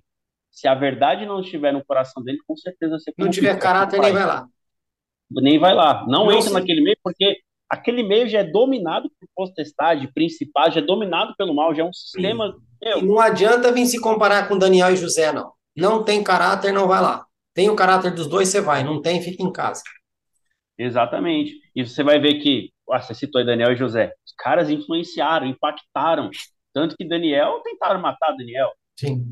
Vamos fazer qualquer coisa aqui porque esse cara está influenciando. O rei Dário amava Daniel. Meu, Uhum. Que, que eu fiz? Nossa, e você vê que depois que Daniel não foi morto, claro, por uma ação soberana do Senhor, o rei Dário institui, olha, todas as nações, todos os povos, línguas, o que aconteceu? O nome do Senhor foi glorificado. Esse é o intuito, esse que a igreja tem que pensar. Ela tem que estar nos lugares para influenciar, acima de tudo, para o quê? Para apontar para Cristo e apontar para o ministério, para apontar para o propósito do Senhor Jesus Cristo, o nome dele ser glorificado. Não para eu aqui, bonitão, careca, brilhante, tá em Uhum. destaque. Tá ali, nossa, tá vendo como eu tava? Olha aqui. Não, tem que apontar para Cristo, apontar para o nome dele, porque também se eu tiver uma conduta errada, fala, fala que é cristão, fala Sim, que é crente, fala que acredita. Eu, serviço de Jesus aí, o cara faz isso. Então, é, um, é, é uma língua muito tênue também, sim. mas nós temos que entender sim que a igreja ela tem que influenciar e não ser influenciada. Amém. Então, E, bora para nossa quinta pergunta. Senão a gente vai aqui o ano inteiro. Bora lá, hein? Quinta ora. pergunta. Escatologicamente dizendo, novos céus e nova terra são literais ou metafóricos? Nós iremos para o céu ou o reino dos céus virá até nós? Boa pergunta. Algo para a gente refletir também, refletir em cima disso. Teve um tempo no início que a gente olhando assim, a gente pensava, acho que é uma, uma, uma ilusão ali, uma, uma alegoria, né? Mas hoje eu acredito que seja literal, tá? Eu acredito hoje que haverá sim um novo céu, uma nova terra. Quando o Senhor Jesus Cristo, a palavra do Senhor nos afirma que ele vai voltar, ele retornará, e todo, todos nós veremos o retorno de Cristo, claro, aqueles que estiverem vivos no momento, aqueles que já estão ali aguardando o retorno, né, estão é, morreram, no caso, né, tiveram a sua primeira morte, é, vão depois ressuscitar, enfim. Mas eu acredito que essa terra aqui ela será restaurada, ela será totalmente modificada, né, através ali do poder de Deus, através ali do fogo que vai restaurar tudo, vai, meu, vai transformar tudo, vai ser literalmente um novo céu, uma nova terra. Porque a palavra de Deus mesmo afirma, se não me engano, Isaías, que nem as coisas do passado a gente vai se lembrar. Não vamos se lembrar. De tão maravilhoso, de tudo que é, vai ser. A palavra de Deus inúmeras vezes afirma para nós que esse local é maravilhoso, é lindo, né? E acima de tudo, é, é bom a gente ressaltar que esse local não haverá mais pecado. Não terá mais pecado. Esse corpo aqui, ó, sujo, imundo, não vai ser mais, ele vai ser um corpo glorificado igual do nosso Senhor Jesus. Porque ah, nós temos que entender, nós estamos falando aqui de novo da morte, e domingo agora vai ser a, é, comemoramos a ressurreição. Jesus ele está dando um exemplo ali para nós, o corpo do Senhor. Nós vamos ver que ele ficou ali 40 dias ainda com seus apóstolos, comendo, bebendo. Né? A matéria dele ainda estava. Depois ele teve a ascensão dele, que os apóstolos viram. E os anjos falaram: da mesma forma que vocês viram ele subir, ele descerá. Então, com o mesmo corpo que ele subiu, ele vai descer. Né? Então, não é para você acreditar nessas imagens, mural, porque ninguém sabe como é o rosto do Senhor. Tá? Deixando bem claro, não tem como saber. Não existia uma fotografia, um smartphone para tirar uma foto dele há dois mil e poucos anos atrás, tá? Né? São, enfim, não vou entrar nesse tema aqui não. Mas eu entendo que essa tela será totalmente restaurada, né? Será um local totalmente novo, é, após todo ali o, o, julgamento do Senhor, após tudo ali o que acontecer, a, as guerras, enfim, tudo mais, o Senhor ele vai restaurar tudo como era para ser no princípio que era para a gente ter ali aquela relação com Ele, conviver com Ele, viver com Ele, poder abraçar, falar com o Senhor, sentar com Ele na mesa e ceiar com Ele, comer com Ele, conversar com Ele, que era para ser. Aí nós vamos entrar naquilo que nós falamos lá, na, lá atrás, no início da, da entrevista, uh, do propósito real de Deus. O propósito eterno de Deus é esse. Ele vai restaurar.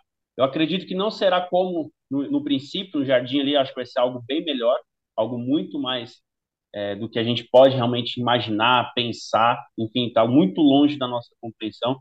A gente não, não, a Bíblia não é muito clara o que vai ter ali, ela dá algumas, realmente algumas alusões, né, alguns spoilers, vamos dizer assim, mas a gente cravar que vai ser assim, assim, assado, ter bater uma foto e mostrar ali numa imagem como que vai ser, a gente não consegue, mas vai ser algo extraordinário, algo maravilhoso, e claro, acima de tudo, nós vamos estar com o nosso Senhor. Isso tem que ser o mais maravilhoso de tudo né? Acredito que ali os animais vão estar ali, é, é, é, totalmente transformados, cara, a, terra, enfim. E nosso corpo glorificado. Não haverá mais pecado, não haverá mais tristeza, não haverá mais morte, não haverá mais maldade. Tudo aquilo que estava predominante, encharcado, que nem hoje está nessa terra aqui, essa terra está encharcada disso, em Romanos 8 fala sobre isso, que essa terra aqui está encharcada de toda podridão, de todo o mal, que até a natureza não aguenta mais o ser humano, do jeito que está hoje, nessa podridão que está, não vai existir mais, cara, essa podridão.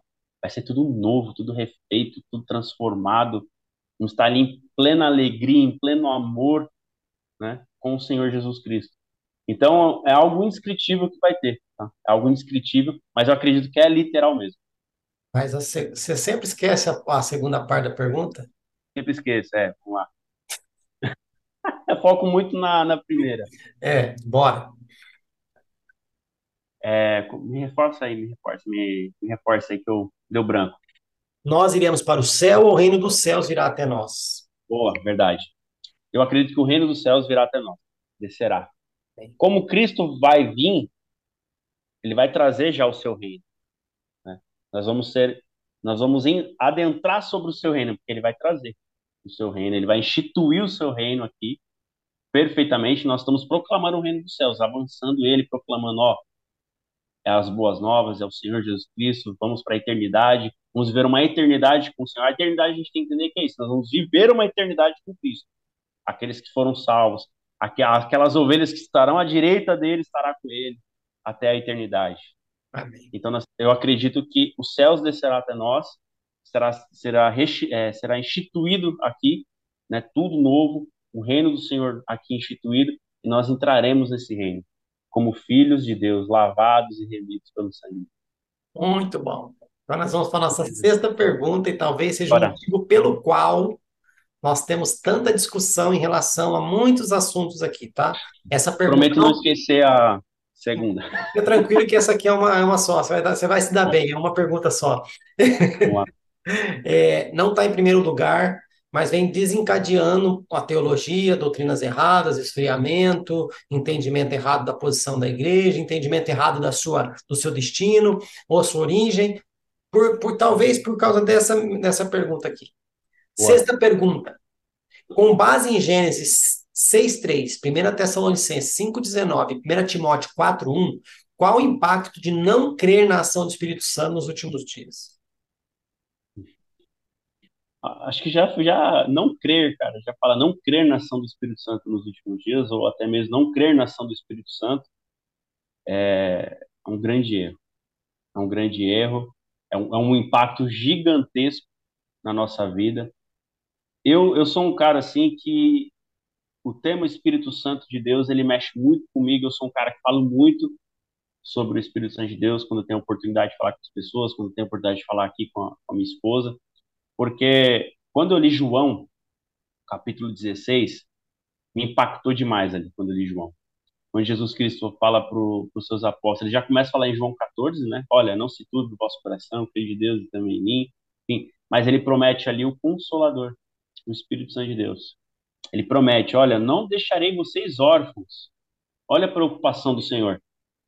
Eu vou para o Pai, mas não deixarei vocês órfãos enviarei o Consolador, o Espírito da Verdade. E ali começa a atuação da pessoa do Espírito Santo. Começa ali a atuação do Deus Espírito Santo. E em João 16 é uma mensagem que as pessoas, quem me conhece, que fala, toda hora você fala de João 16 porque me impacta. Me impacta de uma tal maneira que eu, eu quero muito que as pessoas também sejam impactadas por isso, porque João 16 fala que o Espírito Santo levará as pessoas a toda a verdade ele convencerá o homem do pecado, da justiça e do juízo. Cara, se não for isso, sinto muito te dizer, é impossível você acreditar que Jesus Cristo é o Filho de Deus. Se não for a ação soberana do Espírito Santo. Aí eu vou voltar de novo naquilo que eu te falei de Atos 2, que me impacta também. O que, que acontece ali depois da ascensão de Cristo?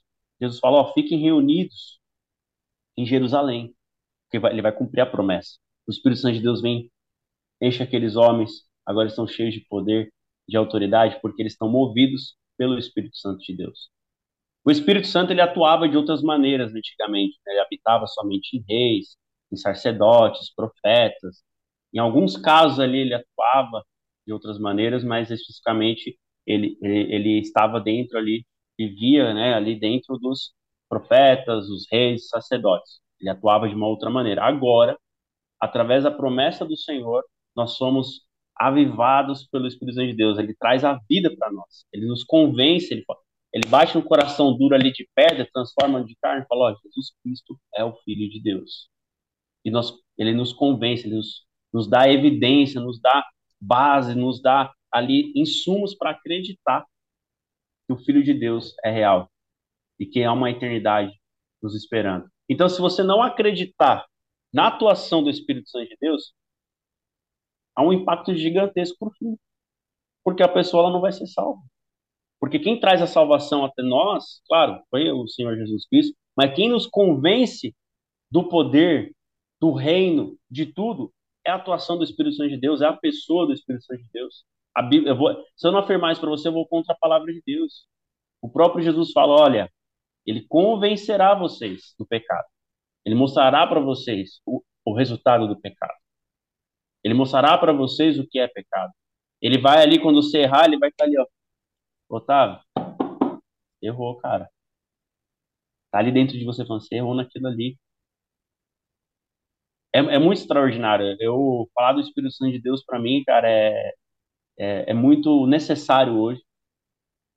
E as pessoas, a gente pode até falar, ah, mas as pessoas não falam.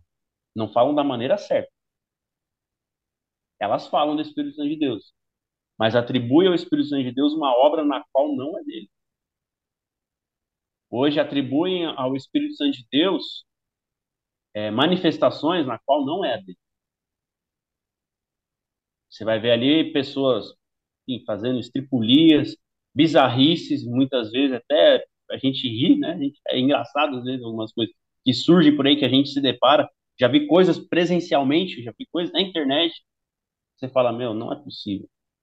Não é possível. Porque quando eu vou para a Escritura e leio João 16 ali, o ministério do Espírito Santo de Deus não é esse. É convencer. É mostrar a verdade. E é levar todas nós à verdade. Qual é a verdade? Cristo, salvação. É a palavra de Deus, as Escrituras. Ele não vai me levar a ficar gritando que nenhum lunático no meio da rua de uma maneira sem fundamento nenhum, ou não vai me levar a ficar rodando em um local, ele não vai me levar a ficar dando cambalhota mortal no meio de uma rua. Através disso, entendo, meus irmãos, entendo. Vocês têm que entender uma coisa: a ação do Espírito Santo para os nossos, nossos dias. E, pra, enfim, desde sempre, né, a atuação dele, desde que ele veio. O que um mortal vai impactar na vida da pessoa ali? O que um mortal ali, um, um grito, um uivado, sei lá, já, tanta coisa bizarra que eu já vi que nem, nem, nem vale ficar falando aqui, vai impactar? Será que vai levar a pessoa à verdade? Ou, através da ação do Espírito Santo de Deus, que age em mim, que pode agir, age no Fabrício, age em todos nós, a gente falando aqui da, do Evangelho, falando das Escrituras, lendo, ele vai nos levar à verdade. Ele vai nos conduzir às Escrituras. Ele vai nos conduzir àquilo que é verdadeiro. Sempre que nós vamos ler a palavra do Senhor, é importante a gente ler e pedir Espírito Santo, me faça compreender a verdade, me leva à verdade. Não apenas que eu leia isso aqui, ó, como um livro comum, mas que eu leia sabendo que é o poder de Deus, que é a boca de Deus, é a palavra de Deus, e me leva a compreender os mistérios. Porque somente através do Espírito Santo de Deus nós vamos compreender e ter o entendimento da verdade. Muitas vezes a gente pode ter pensado, nossa, mas há anos atrás eu pensava sobre algumas doutrinas desse jeito, hoje eu penso desse jeito. Se nós continuarmos lendo ali, nos debruçando, orando, buscando, com certeza o Espírito Santo de Deus vai nos levando à verdade. Ele nos faz entender que nós pensávamos de uma maneira errada, que nós tínhamos um entendimento próprio, humano. Ele nos leva a entender a verdade. Então, o Espírito Santo de Deus é extremamente necessário ele ser exposto, biblicamente falando, como ele realmente é. E muitas coisas hoje estão acontecendo porque estão usando o Espírito Santo de Deus para seus próprios interesses, para seus próprios assuntos, estão atribuindo ao Espírito Santo de Deus obras que não é dele. Então, por isso que tem acontecido muitas coisas aí no meio da igreja, no meio do mundo, porque falam que é do Espírito Santo de Deus. Tempo atrás aí eu vi uma cantora de funk ajoelhada num palco, orando ali e o povo cantando coisa profana. O Espírito Santo de Deus não está ali. Ele é santo, gente. Então, gente, são coisas que a gente consegue identificar hoje. Eu, Otávio, consigo identificar quando eu bato o olho, porque ele me levou à verdade. Ele me levou a entender isso. Ele me levou a identificar aquilo que é santo, que é verdadeiro, se aquilo ali provém de Deus ou não. Claro que eu preciso estar sempre ligado, sempre buscando, orando, pedindo. O Espírito Santo de Deus que nos leva a orar. A palavra de Deus afirma que o Espírito Santo é até os nossos gemidos inexprimíveis. Então, irmão, você tem noção quando Jesus Cristo fala: Olha, eu, eu vou, mas não vou deixar vocês órfãos? Ele enviou alguém para cuidar de nós, cuidar do seu povo, para cuidar da igreja, para que nós conseguimos chegar até o fim, que é a eternidade, chegar até o fim das coisas. Então, a atuação dele, Fabrício, é essencial, é necessária e ela tem que ser entendida de maneira correta para a gente não ver as bizarrices que a gente vê por aí. Amém. E na pergunta, quando a gente fala de ação do Espírito Santo, está relacionado ao ministério dele na igreja. Porque Isso. foi falado várias vezes aqui pelo Otávio. Ele veio para convencer o homem do pecado. Tem igrejas, instituições que não pregam mais sobre o pecado, porque tem medo que o membro fique ofendidinho. Desculpa, meu, meu querido irmão, que eu te tenho como irmão, você só está desalinhado nas ideias. Se na igreja que você está não pode falar sobre pecado, o Espírito Santo não está lá. Porque se ele está lá, pode falar do pecado, porque é ele que convence, não é o pastor. Não é o, não é o, o evangelista, não é o profeta, não é o mestre, não é o apóstolo. É o Espírito Santo que convence. Agora, se eu não posso falar do pecado com medo de perder um membro, eu não creio na ação do Espírito Santo. Fica a dica e vamos para a sétima pergunta. Aí. sétima pergunta, estamos quase no fim. Na três, a gente falou sobre a apostasia, mas a pessoa que colocou a pergunta aqui no escopo aqui, provavelmente ela está querendo saber como será essa apostasia, se é que ela aconteceria ou se já acontece, não, não importa. Tá aqui a pergunta. Sétima pergunta. Como será a apostasia? Qual comparação podemos fazer com a igreja primitiva? Duas perguntas para o senhor, viu? Duas. Duas. Qual é. será a apostasia e qual é a comparando com a igreja primitiva? Vamos lá. Como a gente falou anteriormente, a apostasia ela já atua, já existe há muito tempo, né? de formas com suas nuances, seus tempos e tudo mais. É, ela, é, ela é real, ela tem acontecido, eu já vou fazer já a resposta embutida aqui das duas. Ela já atuava na igreja primitiva, como eu falei anteriormente lá atrás, né, com falsas doutrinas, falsos ensinos, que eram é, a tentativa de embrear lá no meio com uma falso, um falso ensino, uma falsa doutrina que pervertia a verdade de Cristo e levava as pessoas a não crer na verdade, ou atribuir uma ação que era verdadeira do Senhor ali e falar que aquilo ali era mentira que é o que acontecia. Né? As falsas doutrinas, os falsos profetas, quando alguém vem falando a verdade, traz a verdade à tona, não, aquilo ali é mentira. Mas o Espírito Santo de Deus está atuando ali, o cara falando que aquilo ali é mentira. Então a gente tem que tomar muito cuidado com isso.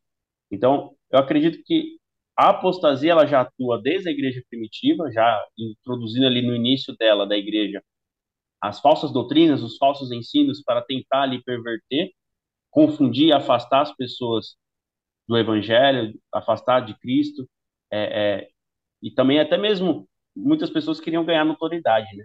Queriam ganhar poder, influência e tudo mais. Vocês vão, a gente pode ver na Escritura mesmo, quando os apóstolos eles realizavam milagres, é, as comprar, pessoas né? ali queriam comprar. Simão lá tentou comprar, não, como que eu compro? Pedro dá uma lapada no cara. Meu amigo, perdão a noção. Você tá querendo comprar a ação do Espírito Santo de Deus? Sai desse dinheiro maldito daqui. Não é assim. E hoje acontece isso. De maneiras diferentes, de artefatos diferentes, com exemplos diferentes, mas a mesma coisa. A apostasia a gente tem que entender que ela acontece, mas em cada tempo ela acontece de uma maneira ela acontece ali, utiliza artefatos, meios. Hoje o meio mais rápido é a internet. Da mesma maneira que o evangelho hoje está expandindo de uma maneira exponencial muito grande, a mentira também é exponencial igual. É, é, heresias são exponencialmente espalhadas, enfim. Então, é, é uma coisa que tem acontecido e que acredito que vai continuar vindo mais forte. Ideologias vão surgir mais pesadas, né? as coisas do fim. Então, a tendência é que realmente surjam coisas pesadas, mais difíceis, que vão dificultar cada vez mais a, ali para a igreja é, resistir, mas ela vai resistir, porque isso é uma promessa do Senhor, as portas do inferno não prevalecerão contra ela, ela vai resistir, mas nós vamos ver muito mais coisa, muito por conta do advento da internet. Coisa na igreja primitiva acontecia, mas nem todos vinham, nem todos ficavam sabendo, pessoas fora da igreja ali não conseguiam identificar, não conseguiam entender. Hoje é muito diferente. O conteúdo está aí, o acesso está aqui. Hoje, Fabrício, eu consigo acessar aqui a internet e tem inúmeros, inúmeros acessos aí de conteúdo.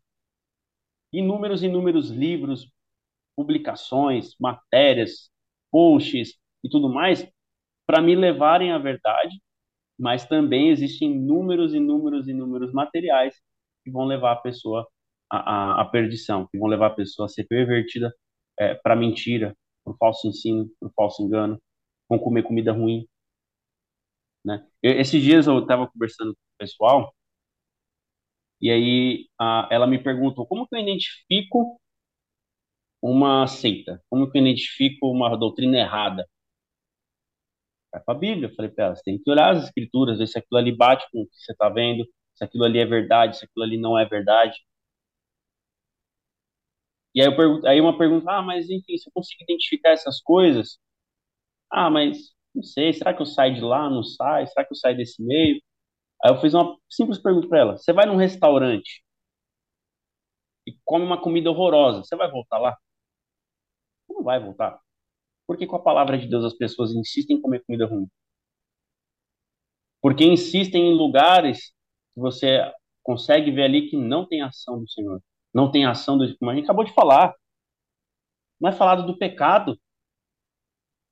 Isso é um caminho muito grande para uma apostasia. Você não ser confrontado com o seu próprio pecado, porque eu sou pecador, eu sou falho, eu tenho que ser confrontado sim.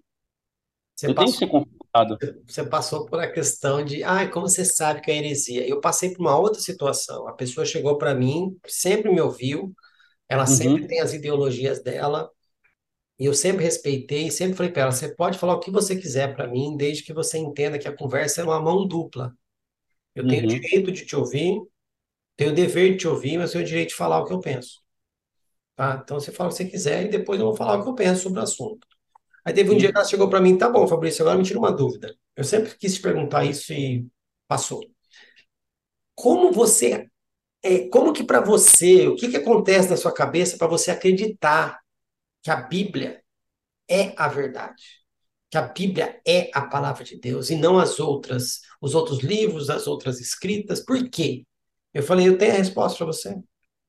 Porque a Bíblia é a única que me confronta. Ela não me conforta. As outras filosofias querem me confortar. A Bíblia ela só faz uma coisa, ela me mostra quão podre eu sou e quão necessitado da graça eu eu, eu, eu, eu, sou, estou. É só por isso que eu creio que a Bíblia é a palavra de Deus, porque ela me confronta. Só. Ela ficou com o olho desse tamanho assim. E não tem o que falar. Me leva, me leva a me renunciar todos os dias, a renunciar os meus, os meus É a única que me pede mudança de vida. Sim. Ela me pede mudança de vida. Exatamente. E aí o que a gente vê que está entrando na apostasia é o quê? Você pode continuar aí do jeito que você está. Você, você é o ponto fraco de Jesus, né? você é o ponto fraco de Jesus. Você é o ponto fraco de Jesus. Você é o centro de Jesus. Não, mas se você é, se você fizer o sacrifício aqui, ó, de oferta agora, mandar um pix agora, uma bênção é liberada para você, meu irmão, pelo amor de Deus é, as pessoas têm que entender que quando eu, eu, eu confronto com isso, né, eu já arrumei discussões, mas hoje eu não sou mais aquele que perdendo tempo. Falo, olha, é o seguinte, a verdade é essa, eu sigo essa verdade, eu sigo esse ensinamento, mas é uma coisa, como a gente acabou de falar na pergunta anterior, eu não vou te convencer. Eu não tenho nem capacidade nem poder para isso. Mas quem vai te convencer é o Espírito Santo de Deus. Como me convenceu, vai te convencer. Então, eu já corto ali para a gente não ficar entrando em discussões sabe? eu ficar horas e horas e horas e horas discutindo. Pode ser que aquela pessoa me ache um chato, nunca mais fala comigo. Então, às vezes, a gente tem que ter uma certa sabedoria também. Claro que isso não me impede de combater, não me impede não, de denunciar. Não. Hoje as pessoas falam, não julgueis, vocês não podem julgar. Não, a palavra de Deus me afirma que eu posso julgar sim pela reta justiça. Sim. Eu posso pregar a verdade. Nós vamos ver os apóstolos fazendo isso. Nós vamos ver o apóstolo Pedro fazendo isso, o apóstolo João fazendo isso. Eu posso julgar uma profecia, por que, eu não posso julgar a atitude errada da pessoa? E eu falo, amigo, eu não estou julgando, não, porque eu estou falando na tua cara. Não estou te julgando. Eu estou falando. Eu estou te apontando, eu estou te exortando que está fazendo algo errado. Seria um julgamento se eu precisasse de testemunha, de um promotor, de um juiz, de um advogado, de uma galera aqui, um júri. Eu estaria fazendo um julgamento contra você. Não, você fez isso, isso, isso, isso é fato. Você está errado, é julgamento, não. Eu vou trazer eu... mais um ponto aqui. Pode falar. Não, não, pode, pode terminar. Trazer um ponto aqui só para a gente fechar. Sim. O motivo da apostasia hoje, ela está mais evidente, mais forte, comentada nos nossos tempos, muito é por conta da falta da apologética. Mas Porque hoje entra, nós... Mas aí entra o que foi falado na, na pergunta anterior. Exato. A comparação que eu gosto de fazer nessa pergunta é que lá o Espírito Santo ele estava inserido na igreja. Então poderia chegar a falsa doutrina, o Espírito Santo estava ali unido com eles. Aqui não. Podia vir perseguição. Fecha a porta, não. Espírito Santo, fica Acabou. aí. Fica aí, Espírito Santo, que eu vou agir aqui ó, de uma maneira desordenada, do jeito que eu quero e falar que é seu, tá? Mas fica aí. É, agora, é hoje não. O Espírito Santo não trabalha junto com a igreja, não porque ele não quer. É porque uhum. colocaram ele de canto. Então é o seguinte: vocês querem fazer desse jeito? Faça. Só que a hora que der ruim, vocês me chamam para eu consertar, que é o que vai acontecer e já está acontecendo. Essa é a comparação. A perseguição era a mesma, a, a, a, apostasia era a mesma, a, a, porque o, o, inimigo ele só, ele só sabe fazer uma coisa: prometer para a gente aquilo que a gente já tem e enganar a gente. É a única coisa que ele sabe fazer. A única coisa que ele sabe fazer. Só que o Espírito Santo lá não deixava. A diferença é que aqui o Espírito Santo não está podendo falar. E se ele falar, ele é o endemoniado ainda. Não, isso aí não é Deus, não. Né? É o Mas, que, e o que dificulta também é que atribuem ao Espírito Santo uma obra que não é dele. Sim. Tem dificultado também. É, as pessoas estão pegando bases doutrinárias é, e seguindo elas como se fosse algo do Espírito Santo de Deus, porque um líder falou. Uhum. Mas e a Bíblia fala o quê? A palavra de Deus fala o quê? Ah, então é aquilo. Desde é a primeira pergunta para cá, você está vendo? É complicado, cara, porque teve um cara que falou há 400 anos atrás que ele pensa de um jeito, até hoje as pessoas falam, ah, porque fulano falou isso, está falado. Fulano falou uhum. isso, está falado. Fulano falou isso, está falado. Já colocaram o cara acima de Paulo já. Não é mais o que Paulo falou, é o que o fulano falou. Eu não vou colocar o nome aqui para não dar problema, tá? Mas é assim hoje. Mas amém. Migão, chegamos na última. A oitava, vamos lá. Chegamos na última que você estudou, mas tem uma ali surpresa pro senhorito, viu? Não vem com graça, não. Bora lá. Oita oitava pergunta. Bora. Duas perguntas, cuidado, cuidado, hein? Na sua visão, qual é o papel central da igreja nos últimos dias? Dentro da sua justificativa, você acredita que a igreja tem preparado seus membros para o grande encontro final com Cristo? Vamos lá, bora. Ah. Cara, a, o papel da igreja é fundamental nos últimos dias. E é, precisa que a igreja atue mais. Tem atuado pouco. Hoje a gente não vê mais aquelas ações de antigamente, das pessoas saindo, pregando, levando, falando de Cristo, levando a verdade. É, nós vemos movimentos, isso nós vemos demais. Temos cartazes por aí, vem aqui que é o lugar da bênção, é o lugar das sete chaves de Deus, é o lugar das dez prosperidades do Senhor. É o que a gente tem visto por aí nos últimos tempos. De novo, não estou generalizando, existem muitos lugares sérios, igrejas sérias, não estou falando de placa de igreja nenhuma aqui, Estou falando da igreja de Cristo, da noiva, estou falando da noiva de Cristo. Né? Porque a prostituta mesmo já sabe que ela vai se vender por qualquer vento, de qualquer coisa, e, enfim. Agora, a noiva de Cristo mesmo, ela precisa de novo se posicionar. Ela precisa ser aquela como as prudentes, que estão com o seu, com o seu ali, com o seu candelabro, né? Candelabro não, cujo tem o nome agora. Nossa, me deu branco no nome agora. Com o seu me fugiu o nome do, do negocinho que vai o fogo ah, lá. do azeite. Do azeite, isso. Precisa tá, a gente precisa estar tá com azeite atento para manter a chama viva, a chama acesa, porque a gente não sabe a hora que o noivo vem, a hora que o noivo vai chegar, o dia, o momento. A gente, a buti, é, não, não é botija, me deu, um, me deu um branco o nome certo, deu o nome correto, me deu, me deu um branco agora geral.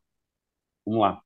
Mas nós precisamos estar com as prudentes, pronto. Precisamos estar com uma noiva prudente, esperando ali pelo seu noivo, está preparada para a chegada do noivo, para a chegada de Cristo, para ter ali um encontro com ele. Nós precisamos estar preparados.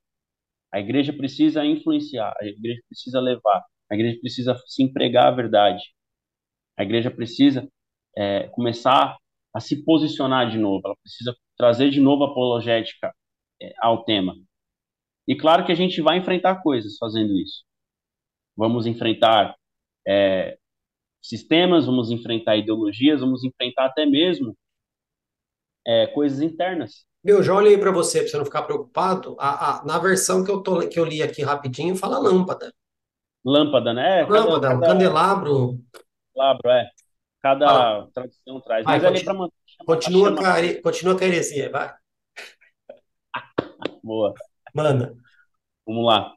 Mas a igreja ela precisa sim estar preparada para influenciar para os últimos dias, estar ali é, trazendo a verdade e saber que ela vai enfrentar muitos problemas, enfrenta, sabendo que ela vai enfrentar muitas guerras, perseguições. Falando de Brasil, a gente não pode achar que o Brasil não vai passar por uma perseguição, porque eu, eu creio que nós vamos passar assim por algum tipo de perseguição, tá? Isso é bíblico, não tem como a gente continuar vivendo aqui no paz e amor, né? E ali na, na esquina pregar o evangelho não acontecer nada, ou eu me posicionar através de uma rede social, me posicionar publicamente, ou eu não permitir que ideologias entrem em determinado local, eu vou sim sofrer alguma coisa, alguma Como perseguição. que não tem perseguição no Brasil, cara? Você defende qualquer ideologia e aceita. Você defende sim. a ideologia da Bíblia e você não é aceito. Como não tem perseguição? Já existe a perseguição. É mais sutil, né? As pessoas é. levam a ilusão é. da perseguição, de perder a cabeça apenas e tudo mais. Mas vão, eu acredito que vai existir mais perseguições pesadas, ferrenhas, porque isso é, é as coisas do fim mesmo. Mas a igreja ela precisa estar preparada. E aí, já respondendo a segunda pergunta, ela está falhando nisso, em preparar.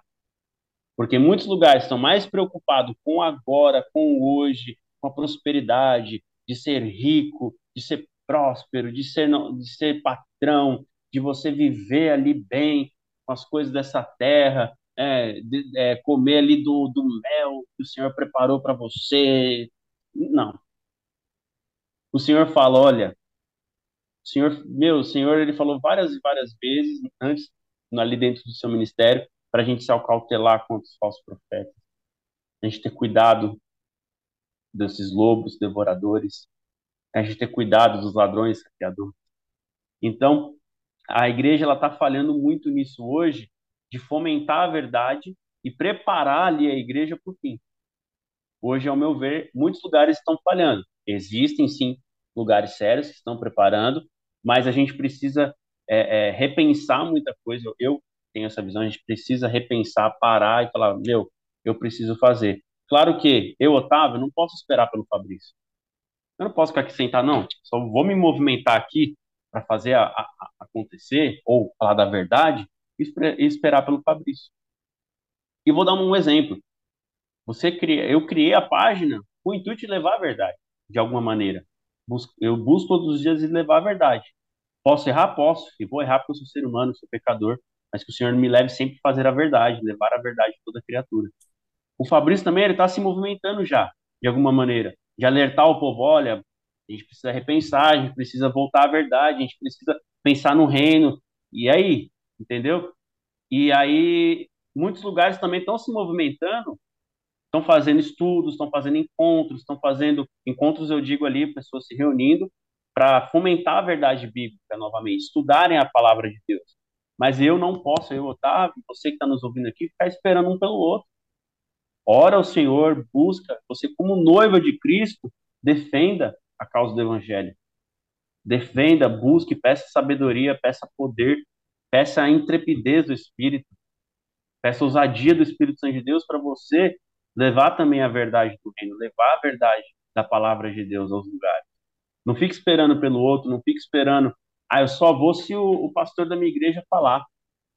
Cara, não fique esperando. Fale de Cristo, fala da verdade, anuncia as pessoas as coisas do fim, anuncia. A gente, é, eu, eu falo até por mim mesmo, eu, tem vindo um anseio mais forte no meu coração estudar escatologia, fortalecer mais a minha escatologia, estudar mais sobre as coisas que vão acontecer, né? sobre a, a, o surgimento do anticristo e tudo mais, tantas outras coisas que precisam ser estudadas. Sobre inferno, ninguém fala mais sobre inferno. Existe. Não fala mais, entendeu? Não, irmão, está preparado para você. É só isso que eu escuto hoje em dia. Está preparado, tá preparado. Isso vai acontecer cada vez mais porque as pessoas estão juntando para si somente mestres e dando voz para esses mestres que massageia o seu ego. E aqueles que estão falando a verdade estão tentando abafar ele e silenciar. Mas uma coisa eu falo: aqueles que falam a verdade estão buscando levar a verdade, as pessoas vão sentir falta dele. Vão sentir muita falta deles quando acontecer ali o que está para acontecer e que, e, e, que a gente está falando aqui agora que é as coisas do fim. As pessoas, poxa, meu, o Fabrício tentou me avisar, o Otávio me avisou, o, o, o pastor tal me avisou e eu não dei ouvido, eu estava mais preocupado na. Ai, aqui, ah, levanta as mãos, ah, que legal, nossa, que vibe, nossa, que presença do Espírito que vai. Mas não. É, é isso que... eu, eu não entendo, é uma presença que dá oito horas, nove horas, acaba o culto, a galera vai embora. Se fosse Exato. a presença que a pessoa. Eu, cara, se eu estou num lugar ali, ai, a presença, a presença manifesta de Deus e tal, se ela está mesmo, eu finalizou o culto, eu falo pro zelador, dá a chave. Eu não vou embora, eu vou ficar aqui. Deus se manifestou nesse lugar, a presença dele está aqui. Eu não vou embora, me dá a chave, eu fecho, se vira. Não. Fazer cama aqui. É, mas amém, meu querido. Oito Sim. perguntas respondidas, só que, ó. Tem a surpresinha, tem a bomba. Olha, o cara prepara logo uma martilha. Se não é de Deus, não. Tem uma bomba aqui, ok? E como foi dito para você nos bastidores, você tem todo o direito de receber a pergunta e falar, cara, manda, manda outra que essa daí eu não, não quero responder. Ou uhum. de bate-pronto, você olha a pergunta, receba e já manda bala. Beleza. Vamos, lá, vamos ver aqui o que, que nós temos. Ixi. Vamos lá. Nona pergunta modelos tradicionais judaicos, como o sofrimento de Jó, podem ser comparados com o Holocausto? Essa daí é pesada, hein? É. Manda outra? Manda outra. Essa é pesadinha pra gente falar agora, levaria tempo. Manda outra. Vamos lá. Peguei outra. Manda outra. Manda outra. Só os espinhosos, Fabrício. Lógico, as espinhosas estão tá guardadas ali, bem. Ah, tá. Nona pergunta.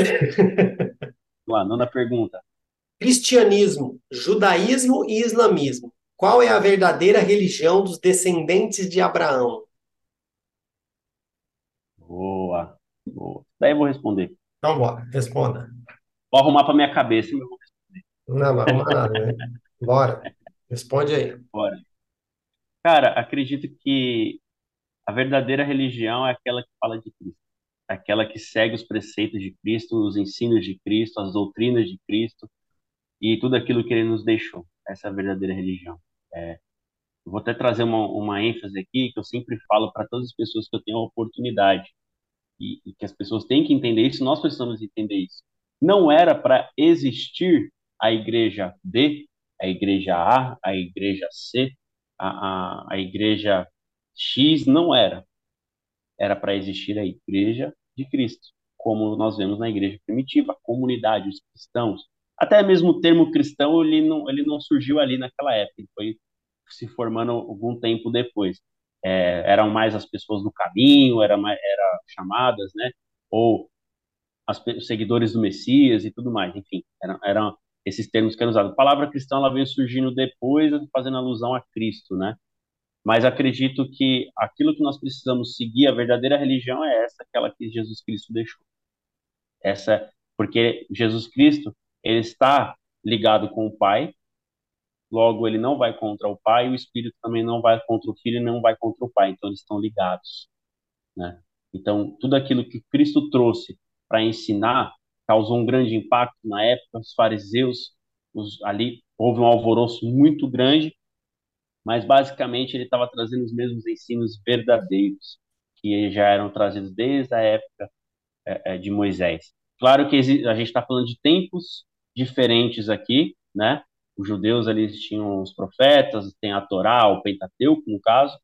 É, ali a palavra de Deus também, inclusive, está na nossa Bíblia né? Porque faz sentido, porque fala de Cristo, fala da criação, tem as profecias ali ainda que vão se cumprir, as que já se cumpriram. Jesus Cristo cumpriu todas as profecias praticamente no tempo dele lá, que é, falavam da vinda dele na primeira vinda dele, que falavam da, de, do Messias, falavam do Cordeiro, falavam, ele cumpriu tudo, que é, ele, e ele cumpriu toda a lei. Então, tudo aquilo que Cristo trouxe, instituiu para mim é a verdadeira, a verdadeira que nós precisamos seguir. Fora isso, eu considero anátema, eu considero errôneo, eu considero fora daquilo que o Senhor me trouxe. Até mesmo porque nós vamos ver, né, é, pessoas, é, judeus, se convertendo. São judeus é, messiânicos, né, que usa o termo. Por que se convertem? É um questionamento. Por que se convertem? Porque entendem, há um mover dali de um convencimento do Espírito Santo de Deus e, e conhecem ali a verdade. Mas claro que existem muitas outras profecias que a gente entende ali que muitos judeus não vão crer até as coisas acontecerem ali no, no, no tempos do fim.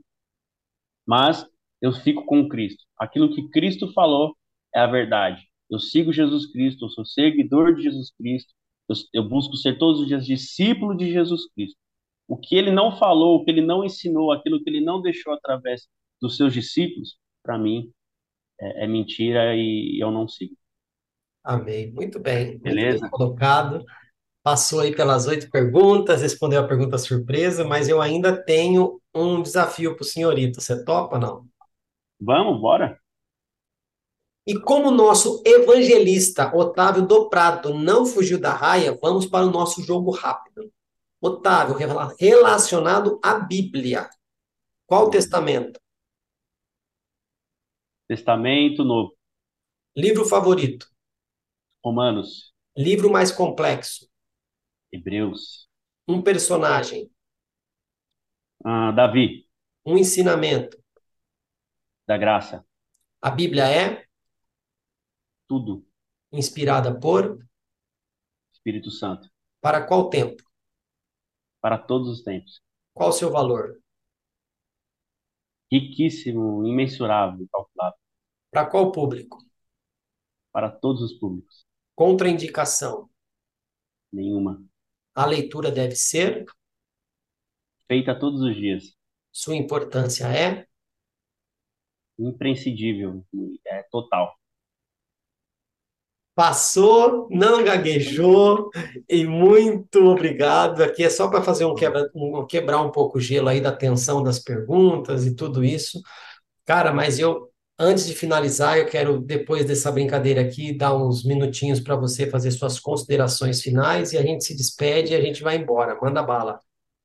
Beleza. Bom, quero agradecer aí pela, pela oportunidade, uma irresponsabilidade, porque falar de Cristo é uma grande responsabilidade, a gente tem que encarar assim.